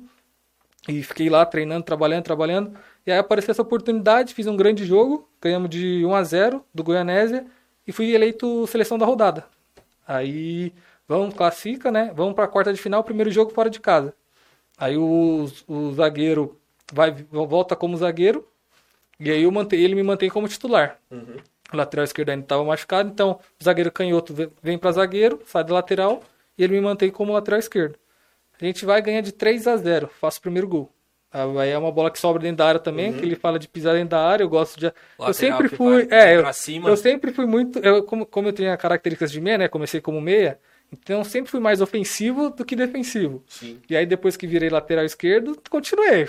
É, eu quero atacar, quero, eu quero fazer gol, quero estar lá dentro. Então, na situação da, da maneira que a gente jogava, o, a- o treinador também permitia o lateral chegar dentro da área. E aí foi nisso, um cara cruzou, a bola sobrou lá, acabei fazendo gol. 3 a 0 classificamos, vamos pro jogo de, de volta, em casa. Aí o lateral esquerdo volta, ele coloca ele de titular, eu vou pro banco. Aí entro no segundo tempo, mantenho minha, minha parte, faço, faço um bom jogo também no segundo tempo. Aí a gente classifica pra semifinal pra pegar o Vila. E aí o lateral tá, tá inteiro e eu tô inteiro. Aí é o que ele escolher, né? E aí acabou me escolhendo. Então, aí fiz os dois jogos contra o Vila, empatamos fora de casa e perdemos em casa de 1 a 0 e acabamos não indo pra final. Mas é essa a situação de mesmo você perceber que tudo pode acontecer. Você- Eu tava numa situação horrível, não tava indo pra jogo, fiquei quatro meses sem ser convocado, então você acha, tô largado. Sim. Eu vou, vou treinar pra quê? Não vou, não vou jogar? Então é a situação de você colocar na cabeça, mano. Mesmo que eu não tá ruim aqui, Se não for aqui, pode ser em outro lugar. E se for para outro, outro lugar, eu tenho que estar tá pronto. Então o que eu falo é, não larga, mano. Não desiste. É, você tá lá, treina. Trabalha, se alimenta, recupera, treina direitinho. Porque quando a oportunidade aparecer, pode Vai ser só aparecer. uma vez. E sempre aparece, exatamente, Valejo. Independente se demora ou se é rápido, mas a oportunidade uma hora chega, mano. Pra quem trabalha, ela sempre chega. Sim. E foi o que aconteceu comigo. E aí acabamos. Acabei é, saindo agora do, da Aparecidense, não, não renovei o contrato, tô desempregado, mas é a mesma coisa. Não tô mais de férias. Eu preciso continuar tá treinando. treinando. Então eu vou, tem uma academia do meu amigo lá do Caio, que eu agradeço até hoje, que é o que me salva. Então eu sempre vou lá, trabalho, até a oportunidade de aparecer. Tenho 27, mano. Claro que eu quero já chegar colocar na cabeça, mano, 28 eu tenho que estar tá jogando Série C, Série B de brasileiro, ganhar meu dinheiro, ajudar minha família. Sim. Mas não cheguei, mano. E Mas até. Chegar, é, então, aí é trabalhar, mano. E se você quer alguma coisa, tem que trabalhar, não tem jeito. E sabe o que é. Ah, não, o mais da hora disso tudo, de encerrar o papo, é que seu pai foi jogador, tá ligado? Se seu pai tivesse uma postura do tipo. Ah, não, meu filho, vou, vou. Ele tem contato, todo mundo tem. Mas o legal é que você tá sentindo na pele, tá ligado? Sim, e quando você conquistar isso, vai ser seu por direito, tá ligado? Você não vai chegar e falar. Ah, Meu pai conseguiu para mim. Exatamente. Sim, sim. E, tipo, eu, eu acho isso muito foda da relação de vocês. Né? Eu acho Porque muito o que eu. Isso é nítido, né? Uhum. A nossa convivência é, é, muito grande dentro do futebol. Uhum. Ele vivenciou muitas situações. Eu, como jogador, depois que eu parei de jogar, é, então, parte tática, ele tem uma noção do caramba pela vivência que ele teve com a gente. Isso é um Sim. privilégio dele. E outra coisa que eu falo, eu me tornei um jogador profissional. Eu comecei numa equipe pequena, cheguei em equipe grande, cheguei à seleção brasileira e joguei fora do país. Isso para um atleta, uma criança com 8, 10, 11 anos de idade que eu tinha lá, é pô, eu quero me tornar um jogador profissional. Uhum. Então, primeiro, eu quero ser profissional. Pô, fui no Juventus. Agora eu quero um time grande. Ah, quero a seleção brasileira. Pô, agora vamos para fora. Hoje inverteu os valores, né? Uhum. E aí, dentro disso, que eu, que eu conquistei, eu fui titular, fui reserva, treinei atrás do gol, não fui relacionado para banco, fui mandado embora de um clube. Então eu hoje como treinador, eu falo para o meu grupo, sentimento de atleta eu tenho. Por isso quando eu falo para o Luan, quando eu falo para os caras, eu falo e sempre olhando no olho. Eu sei que vocês estão putos comigo agora, eu sei que vocês estão é, fragilizados nesse momento. Uhum. Pô, às vezes não está nem treinando, né? Tá treinando lá atrás do gol. Mas eu falo, treina, porque a oportunidade vai surgir. E comigo, se o cara treinou, ele vai ter oportunidade. Agora, se ficar bicudinho, ficar putinho, ficar de conversinha, aí esquece, comigo não joga. Porque eu falo, seja profissional. E o que é ser profissional? Mesmo comportamento, titular e reserva. É isso, é simples. Agora, cair do céu não cai. Sorte, igual ele falou, para mim é competência. A sorte está aliada à sua competência. Ah, você teve sorte? Ah, tive. Mas se eu não faço o gol na hora que tinha que fazer, se eu não dou aquele carrinho na hora que tinha que dar, a sorte não ia acontecer. Exato. E eu falo que no futebol são detalhes, né? É, quando eu. O juvenil, 17 anos no Juventus, nosso juvenil era bom, mas não ganhamos nenhum jogo. Chegou no final do ano, eu falei para meus pais: Ih, você mandando embora, Ano que vem tem exército, né? 18 uhum. anos tem exército. Pô, Seguir carreira, sei esquece, porque não vai dar. Sim. Né? Aí acontece, no final do ano tem a Taça São Paulo, o treinador ele chama cinco atletas do sub-17 para completar o treino só. Uhum. Eu estava entre esses, aí eu já me animei. Falei, opa, tenho chance de permanecer para 2018, é, para o ano seguinte com 18 anos. Aí permaneço, aí tem cinco rodadas do campeonato. E na época só iam 17 no banco, duas substituições só. Né? Uhum. Nesses cinco primeiros jogos, eu não entro em nenhum jogo. Nenhum. Aí no sexto jogo em casa, contra o Taubaté, a gente tá ganhando o jogo de 1 a 0 do Taubaté, faltava cinco minutos, o atacante pede para sair lá tal, aí ele me coloca. Uhum. Fiz dois gols nesse jogo. A partir desse jogo, eu sempre era o primeiro a entrar eu era o primeiro reserva em toda a situação. Décimo segundo jogador ali. O atacante, o ponta direita na época, ele era da ia muito para a seleção brasileira. Uhum. Eu que jogava e os jogadores gostavam, porque o outro era muito técnico. Uhum. Eu era mais competitivo, mais amigo, mais uhum. grupo, né, de de correr para trás, de ajudar. Né? Então os caras até gostavam. Vai, Paulinho, vai para a seleção, deixa o Betinho aqui, tá A final do campeonato, o Paulinho tinha moto, ele tinha um poder aquisitivo melhor, tinha moto, se ralou todo. Eu que fiz a final do campeonato. Então eu falo assim, eu me preparei para aquele momento. A sorte estava junto, estava porque eu fiz dois gols, né? Então a minha competência e são esses detalhes que fez com que eu me tornasse o que me tornei como jogador. E depois a experiência como treinador foi toda a minha vivência, né? Os Sim. treinadores que eu passei, Tele Santana, Nelsinho, Carpejani, Jair Pereira, é, N. Andrade. Pô, eu peguei treinadores excepcionais. Muito legal. Bom, rapaziada, falamos bem. Porra, agradecer demais a presença de vocês aqui no podcast, mano. Melhor do que, que eu tinha imaginado. Já imaginei que ia ser bom. Obrigado de verdade por vocês terem disponibilizado o tempo de vocês pra vir aqui. Você quer falar mais alguma coisa, Não, mano? mano. Mano, foi do caralho. Foi muito bom, mano. Agradecer demais, Betinho, Matheus. E, mano, as portas estão abertas aí, velho. Pra quando vocês quiserem voltar, a gente conversa mais. Tem muita coisa, mano. Que a gente conversou muito. Tem, mano, um mi- milhão de coisas que dá pra gente conversar depois. Fazer uma parte 2, mano. Tá, a gente ainda tem mais dois clubes que a gente trabalhou junto, então tem, É, tem então, história aí. então, Tem chão. Tem Tem sequência. Tem sequência. Uma, uma situação só que você falou da emoção Uhum. em relação ao pai e filho trabalhar e a conquista, né? Aquele dia, aquela conquista que nós tivemos junto no, no Frei Paulistano é indescritível. Não tem palavras, né? As pessoas perguntavam qual é o sentimento. Qual é o sentimento. Não tem. Acho que a coisa é de gratidão por ter vivenciado aquele momento Sim. com meus pais junto, mi- minha esposa, minha filha junto, né? Então, aquilo foi assim, porque as pessoas falam, pô, por que você não trabalha com seu filho? Sempre foi a dúvida. Porra, as pessoas vão achar isso, vão falar aquilo. As pessoas vão falar de qualquer jeito, Exato. de é, qualquer coisa que você faça, certo ou errado, as pessoas vão falar. Ele é competente, ele é merecedor, ele não joga porque ele é meu filho. E quem duvidar, porque eu- aí eu falo, o profissionalismo dele faz com que o grupo nem sinta a diferença pai e filho. Porque as pessoas falam mal de mim para ele, no, na roda, ele não vem falar. Ô pai, aquele fulano, aquele Porque sabe que ciclano. vai comprometer. E não tem necessidade disso. Não tem necessidade, né? Então, assim, é o profissionalismo e o carinho, o respeito. Agora, aquela emoção tá É, guardada. Tá no peito, né? da hora, gente. Muito obrigado, Eu tá? agradeço novamente a presença de vocês. E é isso, rapaziada. Até a próxima. Tamo junto. Não esquece de se inscrever no canal, de compartilhar, curtir. E é isso aí. Tamo junto. Valeu. Até a próxima. Valeu. Valeu.